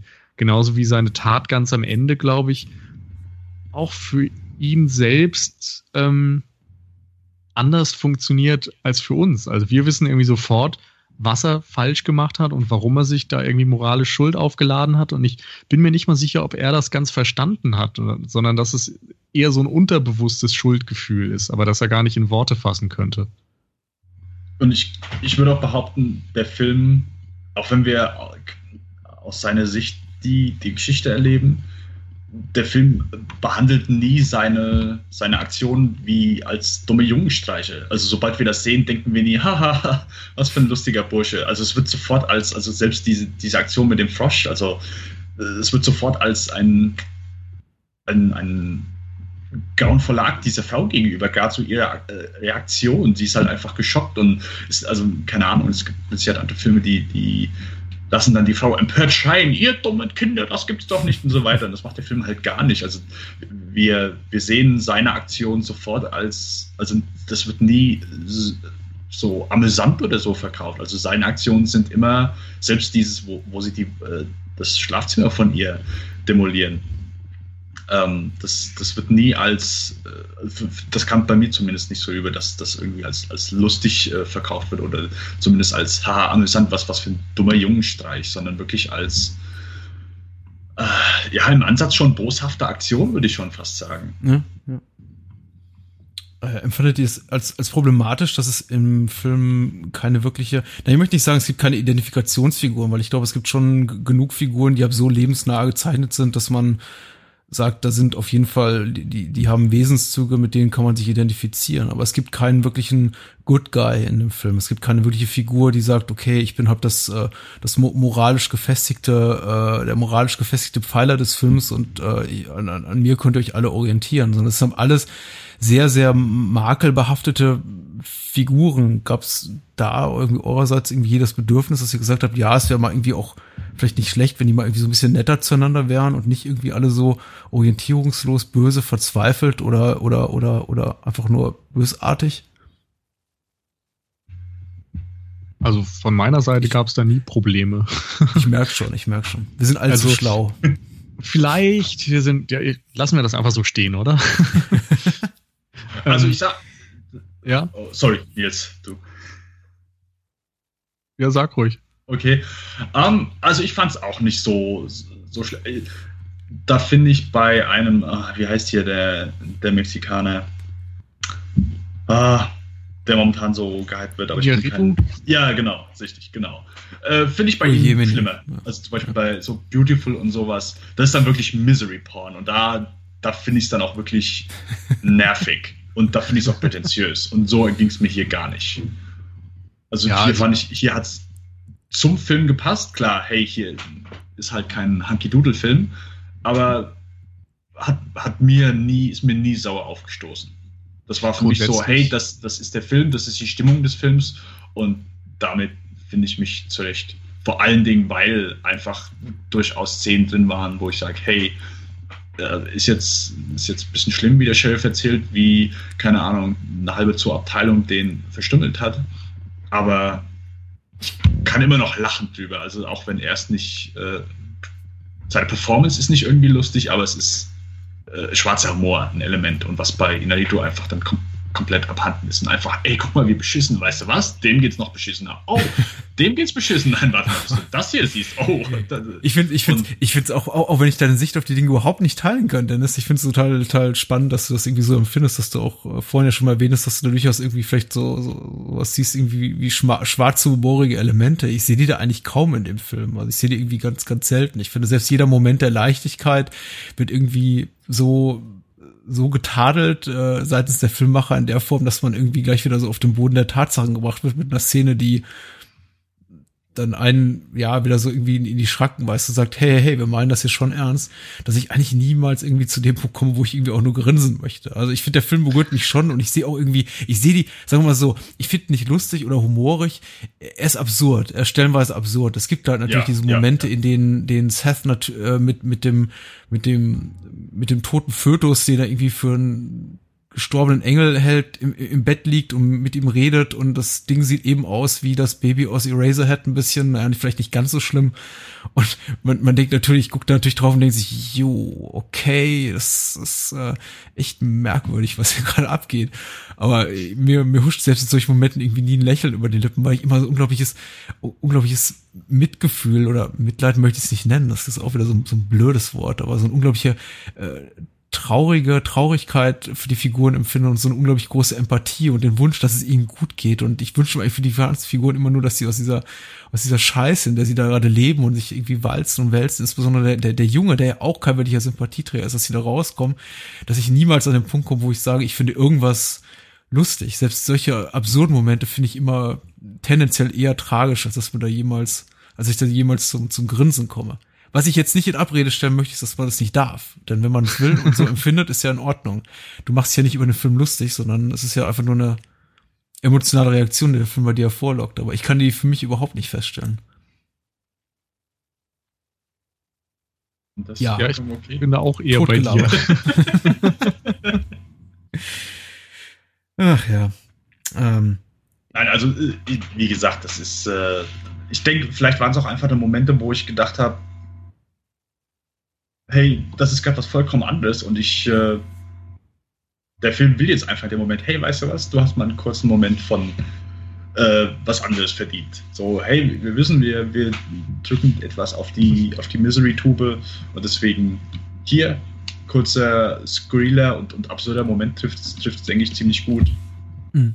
Und ich meine, ich habe auch nicht da äh, gesessen und habe mir die Schenkel rot geklopft, aber es war einfach, vielleicht weil es einfach pointiert etwas anderes war und nicht in die, ja, hey, guck mal, wie traurig es geht Richtung. Von daher, also für mich durchaus vorhanden und ich würde auch behaupten, mit, mit Absicht da reingesetzt. Ja, ja. Ja, ja. Äh, ich, ja, ich, ich, ich versuche da irgendwie so, so weit mitzugehen, wie ich kann. Was, was ich tatsächlich sehe und tatsächlich auch, auch, auch glaube, dass vorhanden ist, dass tatsächlich so ein bisschen, dass da ein parodierendes Element drin ist in dem Film. Das ist schon so ein bisschen so, so klassische Amerikaner parodiert, das, was wir irgendwie uns so darunter vorstellen, nämlich irgendwie, äh, äh Elvis Presley spiel, steht, steht mit der Gitarre im, im irgendwie auf, auf, auf, auf, auf einem Güterwaggon irgendwie im Kornfeld auf den Gleisen und äh, schmettert da irgendwie einen Rocksong und äh, das ist halt irgendwie so das Abbild der 50er Jahre, wie wir es irgendwie aus tausend einem anderen Filmen kennen. Äh, ich glaube schon, dass der Film das irgendwie so ein bisschen parodieren, hinterfragen, vielleicht mhm. irgendwie auch ein bisschen sarkastisch, zynisch auseinandernehmen will. Aber ja, wie gesagt, den, den Humor sehe ich da nicht so wirklich eher so, so, so eine, so ein bisschen, ja, so ein vernünftiger äh, Packen Gesellschaftskritik. Aber na, na gut, sei es drum. Sei es drum. Ja, ich muss da auch eher in den Aspekten ein bisschen an Lynch denken, wenn der so diese amerikanische Vorstadt zeigt und hinter die Fassaden blickt. Ich finde, da lässt sich dann noch eher Reflecting Skin auch mit einordnen, indem er eben dieses amerikanische Bild auf der einen Seite zeigt, aber dann die ganze Zeit diese Unruhe hervorruft und demonstriert, dass es eben nicht dieses Bild ist, an das jetzt alle denken. Und mhm auf einmal sind eben in den 50ern nicht alle glücklich, sondern allen geht's so schlecht wie nie zuvor. Und ich finde diesen Blick irgendwie total interessant. Und indem er da ja mit einer Erwartungshaltung spielt, finde ich, ruft er immer so eine eigene Stimmung hervor. Das gibt's irgendwie in allen Aspekten bei diesem Film. Ich dachte auch schon vorhin, als du gefragt hast, nach der Identifikation mit den Figuren, ob einem das irgendwie zu weit geht. Ähm, mag gerade diese Diskrepanz und zwar in allen Aspekten. Und bei der Identifizierung ist es eben auch so, dass du auf der einen Seite das Gefühl hast, mit Seth zum Beispiel ging es mir so, dass ich mich eigentlich schon mit ihm identifizieren konnte. Er ist eben ein Kind, er versteht das nicht und mit dieser Verlorenheit kann ich mich da irgendwie ja verbunden fühlen. Auf der anderen Seite trifft er so viele schlimme und falsche Entscheidungen und scheint jetzt, wenn man ja, wenn man den Film so lesen möchte, sogar selbst fast verantwortlich zu sein für einige der Taten. Ähm, und das finde ich ist eben etwas, was so ein Gefühl ist, was mir kaum ein anderer Film gibt. Und allein deswegen respektiere ich dann, wenn Reflecting Skin oder andere Filme mir genau so etwas geben. Ich glaube, der Film und insbesondere die Figur von Seth, der, wie gesagt, dieser siebenjährige Junge ist, der irgendwie gerade den, irgendwie den nächsten wichtigen Reifeschritt in seinem Leben äh, unternimmt oder dem, der, sich dem stellt, ist mir irgendwie in den letzten Jahren noch mehr an, ans Herz gewachsen, weil ich eben selber einen, einen jungen Sohn habe, der ist jetzt vier, das ist, ist irgendwie nur ein paar Jährchen jünger, aber eben auch ganz viel in, in ihm jetzt schon sehe, was eben auch Seth auszeichnet. Der ist natürlich noch lange nicht so weit, aber der hat eben auch so diese Momente, in denen man eben ihm ansieht, wenn man ihm in die Augen blickt, dass er keine wirkliche Ahnung hat von dem, was er da tut, aber trotzdem mit mhm. einer Stoik, mit einer Ernsthaftigkeit äh, mich dann ansieht und sagt so, das ist so, Papa. Das mache ich jetzt so. Und ich, ich denke, du hast keine Ahnung, wovon du redest. Du hast keine Lebenserfahrung. du hast keine Ahnung, worauf dich ein, einlässt. Und ich finde das, fand das besonders bemerkenswert bei der, bei der letzten Sichtung, in dem Moment, wo ähm, eben äh, die, die, äh, ähm, die, die Bullies in, in, in, einem, in einem Cadillac wieder vorfahren und ihn eben fragen, ich glaube, das ist irgendwie die vorletzte Szene oder vorvorletzte Szene, ob er damit in die Stadt kommen will. Und äh, Seth mit stoischer Miene sagt irgendwie not yet oder are you ready und er sagt einfach not yet, also aber mit einer Bestimmtheit und Überzeugung in der Stimme und ich denke, das meinst du doch nicht wirklich ernst. Und man sieht an, mhm. er hat keine Ahnung. Er hat keine Ahnung von dem, was ihm da gerade bevorsteht oder möglicherweise auch bevorsteht. Aber trotzdem versucht er eben krampfhaft an dieser Stelle, in, dieser, in diesem Moment erwachsen zu sein oder irgendwie eine ganz große Überzeugung in, sein, in das, was er sagt, zu legen. Und äh, das ist tatsächlich etwas, was ich erstaunlich finde, dass sowas kommt von, nicht unbedingt von einem Kinddarsteller, äh, von einem Kinderdarsteller, der wahrscheinlich auch eh nicht so empfunden hat, teilweise glaube ich gar nicht wusste, was er da spielt, aber auch kommt ja. von einem Mann, von einem Regisseur, Philip Ridley, der auch das Drehbuch geschrieben hat, der damals eben auch erst Mitte, Mitte 20 war und keine Kinder hatte und auch noch gar nicht diese allumfassende Lebenserfahrung hat, vielleicht wie es jetzt ein 40, 50-jähriger Mensch hat. Ähm, und das finde ich schon erstaunlich und ich beneide immer solche Filmemacher, die irgendwie so jung zur Reife kommen, also wie jetzt, wie jetzt ein Tarantino, wie ein, wie ein Ridley, wie ein, weiß ich nicht, Leute einfach, die sehr früh erblühen, wie ein Orson Welles, dass, dass die in der Lage sind, so, so, so, so, so eine Intelligenz schon irgendwie in ihr Werk reinzulegen und in die Figuren, die sie, die sie schreiben, wie es irgendwie manche Leute nicht schaffen, die 10, 15 Jahre älter sind und gelernte Drehbuchautoren oder gelernte Filmemacher. Und äh, das war jetzt etwas ausschweifend, aber äh, zum ursprünglichen Punkt, ja, ich finde den Film unglaublich authentisch und deswegen auch sehr, sehr schmerzhaft, trotz seiner absurd überhöhten Figuren und insbesondere Seth und sein Schicksal, obwohl er eben stellenweise sehr unsympathisch ist. Unsympathisch, wie sie eben Kinder manchmal sind, weil die nerven eben auch oft, muss man ehrlich sagen. Äh, trotzdem finde ich da irgendwie sehr, sehr große Empathie für ihn und äh, die ist noch gewachsen im Laufe der letzten Jahre. Hm, ja.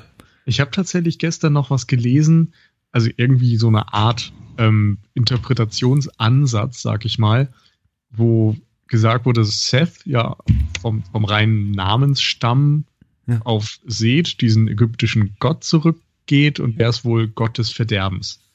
Und wenn man dann mal schaut, ist irgendwie Seth die Figur in diesem Film, von der auch Verderben ausgeht. Also jedes Mal, wenn jemand stirbt, ist er irgendwie derjenige, der also er ist der einzige Zeuge, er ist derjenige, der etwas dagegen tun könnte, etwas sagen könnte und trotzdem schweigt er und, und bringt dieses ganze Geschehen irgendwie auch voran. Und mhm. Dennis hatte ja auch vorhin gesagt, dass ähm, dieser Cadillac so fantastisch wirkte. Also, dass man gar nicht genau wusste, ob er tatsächlich existiert.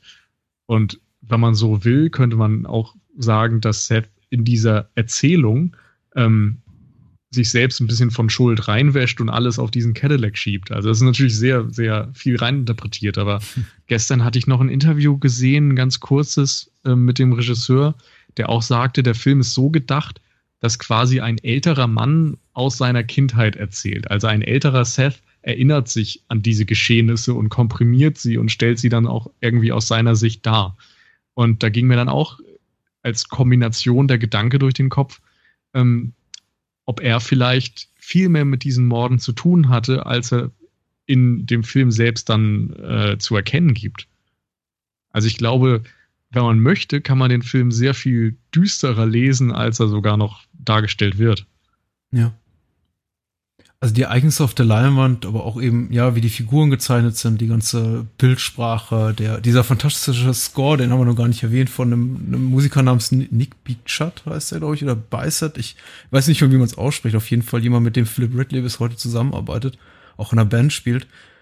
Das ist eben alles so, auch, auch, auch so, so überhöht, so stilistisch, so ästhetisch überhöht, dass man eben auch, dass es durchaus Sinn ergibt, was du gerade sagst, nämlich, dass es tatsächlich eher so ein bisschen die, eine, eine Fantasie ist eines, eines Mannes mittleren Alters oder eines älteren Mannes, der sich eben daran zurückerinnert, was damals war, aber es eben nicht richtig nacherzählt, sondern alles verklärt und alles verschoben wirkt und irgendwie vielleicht auch einfach mal bestimmte Erinnerungen ausgeblendet werden. Auch die, ich finde zum Beispiel die Namen der Figuren sind auch fantastisch, so märchenhaft. Die haben eigentlich alle auch ähm, die haben über, überwiegend, was mir zum letzten Mal auffiel, auch äh, eigentlich fast alle, fast alle Namen, denen kein eindeutiges Geschlecht zuzuordnen ist. Die heißen, heißen Cameron, äh, es gibt Dolphin, ähm, äh, Kim, Aben, das sind alles Namen, die kannst du irgendwie sowohl Frauen als auch Männern geben und äh, sind auch gar nicht so so historisch irgendwo fest zu verankern. Ich glaube, die einzigen, die wirklich klar so als Mutter- und Vaterrolle, äh, also beziehungsweise als Männer- und Frauenrolle äh, zugeordnet sind, die Namen, das sind halt die Namen der Eltern, aber alle anderen Figuren, die haben eben auch alle so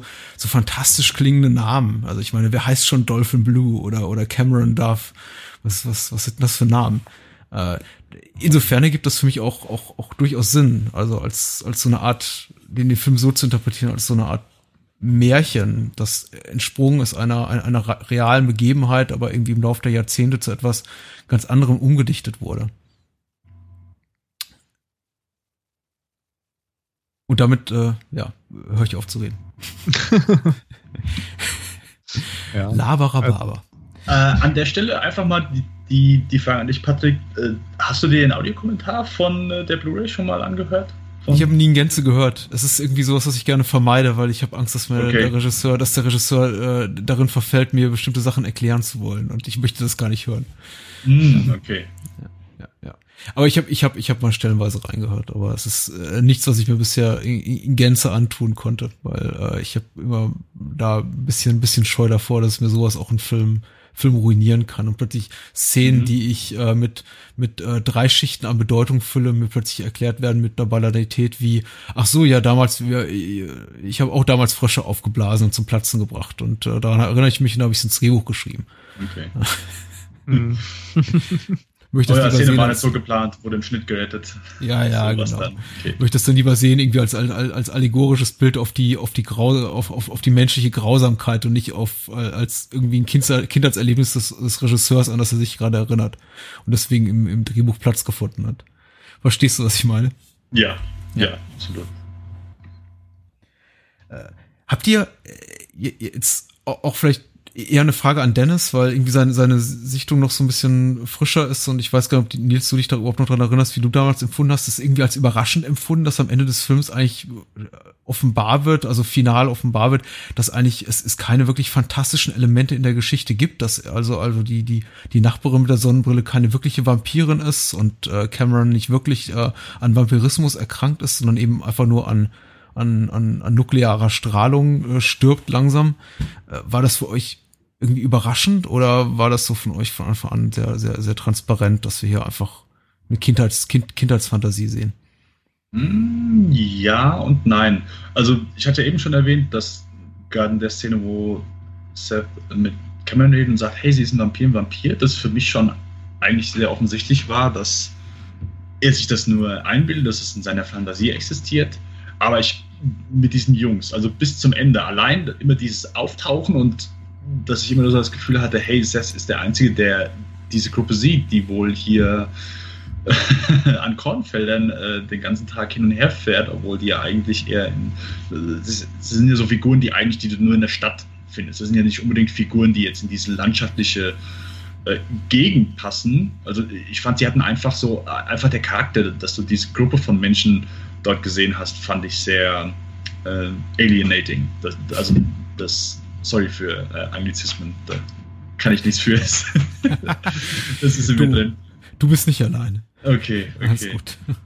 Aber die haben sich einfach so als, es war für mich einfach ein, Fremd, ein Fremdkörper, der ich sage nicht hier, die, die passen einfach nicht dahin, die gehören nicht hierhin und deswegen war ich, ich sag mal, bis zum Ende schon davon überzeugt, dass zu 50 Prozent, dass, dass die in seiner Fantasie existieren, dass die nicht real sind. Und äh, ich hatte mir gegen Ende zumindest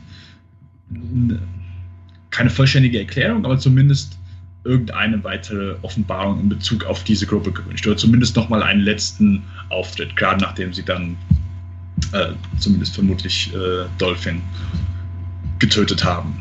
Ja. Und das fand ich ein bisschen schade. Also das ist auch eine Sache, die mir auch nicht so zugesagt hat. Ich habe nichts gegen offene Enden und alles. Äh, aber der Film hat mir einen Tick zu abrupt aufgehört. Ich hätte gern noch äh, ein paar Momente äh, gehabt.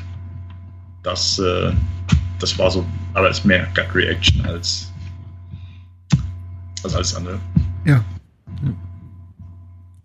Das ist ja was Positives, dass ich noch mehr Minuten mit dem Film verbringen wollte. Patrick, bevor, bevor du mir das. nein, nein, nein, nein, nein. Ich werde die gar nichts ausrichten. Und ich denke auch, der Film hat, hat irgendwie seine Schwächen. Ich habe auch durchaus, ich kann ja irgendwie durchaus auch noch einen Schritt zurücktreten. Und ich habe ja auch schon im Grunde genannt, weswegen ich glaube, dass der Film jetzt niemals das große, breite Publikum finden wird, wie jetzt vielleicht ein Frühwerk anderer Regisseure, deren Namen heute auch schon gefallen sind, weil denn der Film hat eben auch diese diese unangenehmen Punkte, diese sehr unangenehmen Themen, diese abrupte Erzählweise. Ich glaube, die Tatsache, dass er sich eben mit sehr sehr erwachsenen Themen auch beschäftigt, aber das alles durch die Perspektive eines kleinen Kindes ist eben unangenehm. Es ist die eine Sache, einen Suizid zu zeigen, jemand zu zeigen, der äh, Benzin säuft und über sich gießt und sich anzündet. Also es wird ja nicht wirklich gezeigt, aber die die die Konsequenzen dessen werden gezeigt. Äh, ist das eine, aber das andere natürlich zu zeigen aus dem Blickwinkel eines siebenjährigen Kindes, der sieht, wie sein eigener Vater das tut, ist dann doch nochmal eine Nummer härter. Und äh, ich glaube, da man hat der Film auf jeden Fall wirklich zu kämpfen. Und da könnte man ihn vielleicht schon so, du hast Dennis vorhin irgendwie das Wort äh, Misery Porn eingeworfen und äh, ihm das irgendwie auch so zum, zum Vorwurf machen. Ich glaube, er ist zu, zu, ähm, zu, zu, zu unmelodramatisch, un, unmanipulativ, um sich das wirklich zum Vorwurf machen zu lassen. Aber ich kann mir eben auch vorstellen, dass eben der eine oder andere äh, Zuschauer sagt, das ist jetzt aber irgendwie, das geht mir doch, doch eine Nummer zu weit. Also, und ich wünsche mir dann am Ende doch sowas ein bisschen wie auch ein, ein Happy Ending oder zumindest eine einigermaßen positive Aussicht für das Kind. Äh, und das gibt's eben nicht. Der Film endet mittendrin, hört mittendrin auf, viele Sachen bleiben ungeklärt, die Morde an den Jungs äh, eher, ja, kriegen, erfahren keine wirklich befriedigende Auflösung. Und ähm, das ist auch alles eben hochgradig merkwürdig. Also all das muss ich der Film zum Vorwurf machen. Aber wie gesagt, es ist auch, ich habe erwähnt, auch der, der Regisseur war damals relativ jung. Ist für mich auch so ein bisschen das Werk eines jungen Mannes, der vielleicht auch gerade zu sich selber findet, zu seiner eigenen Stimme.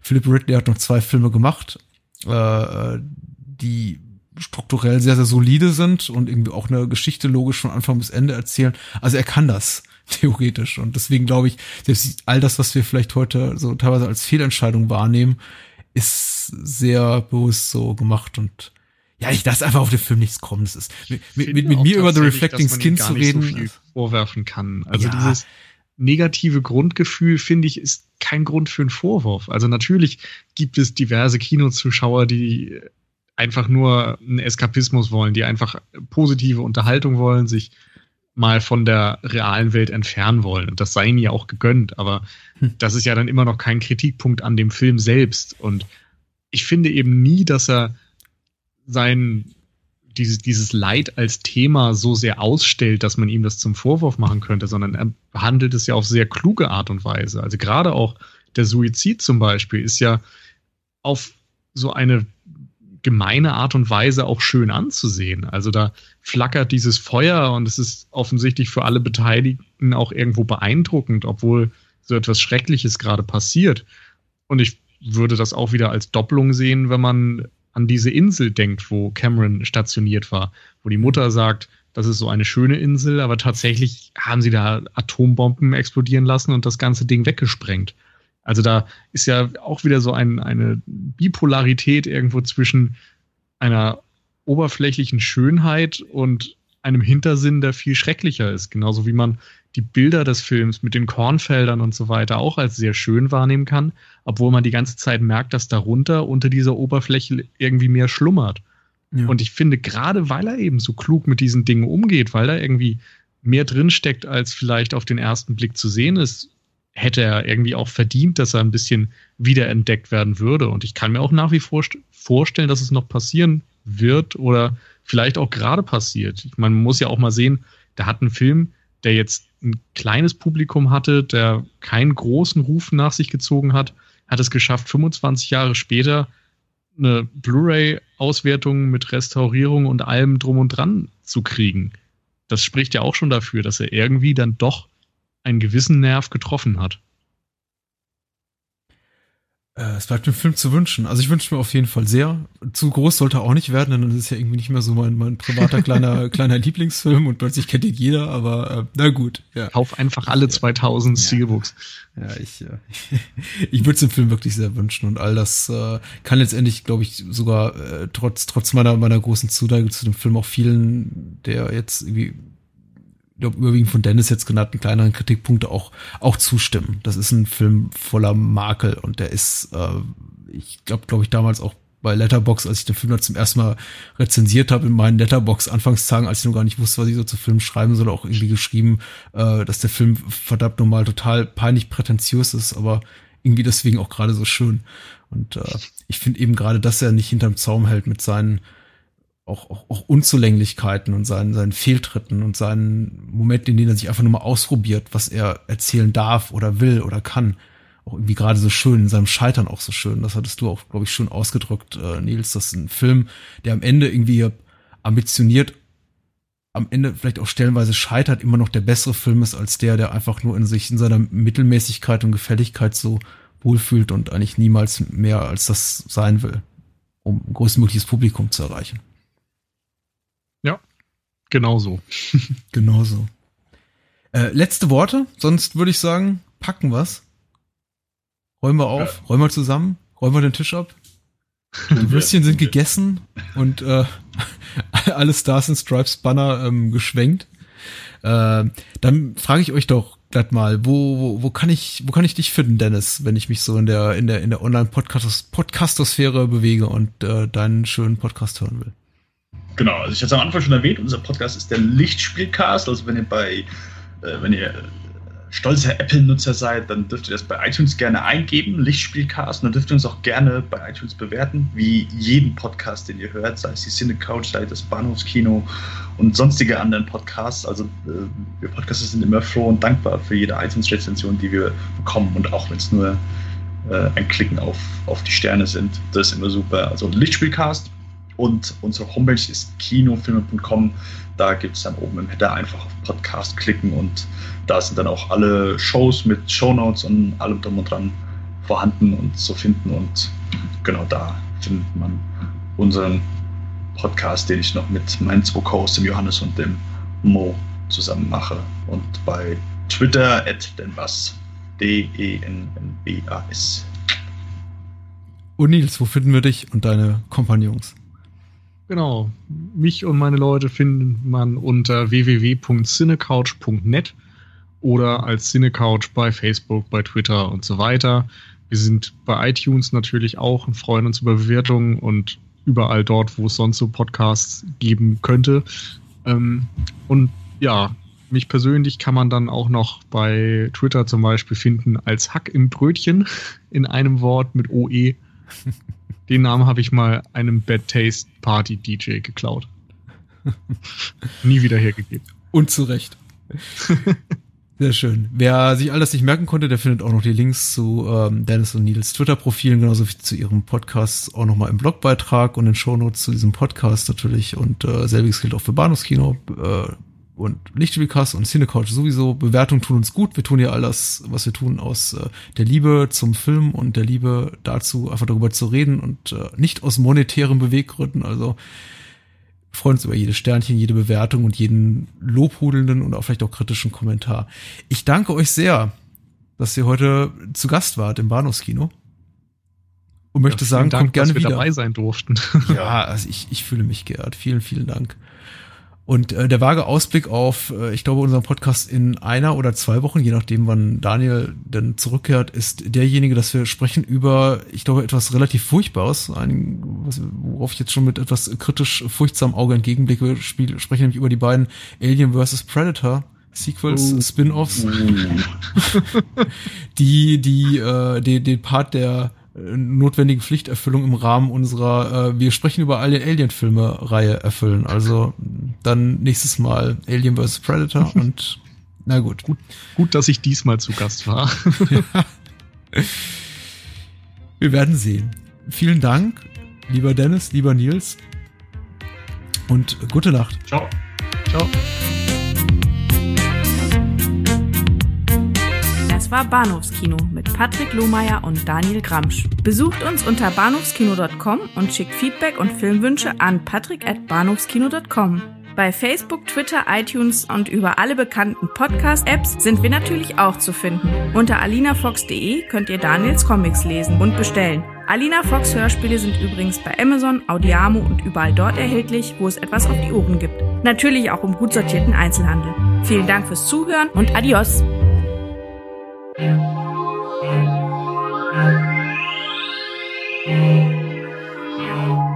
you.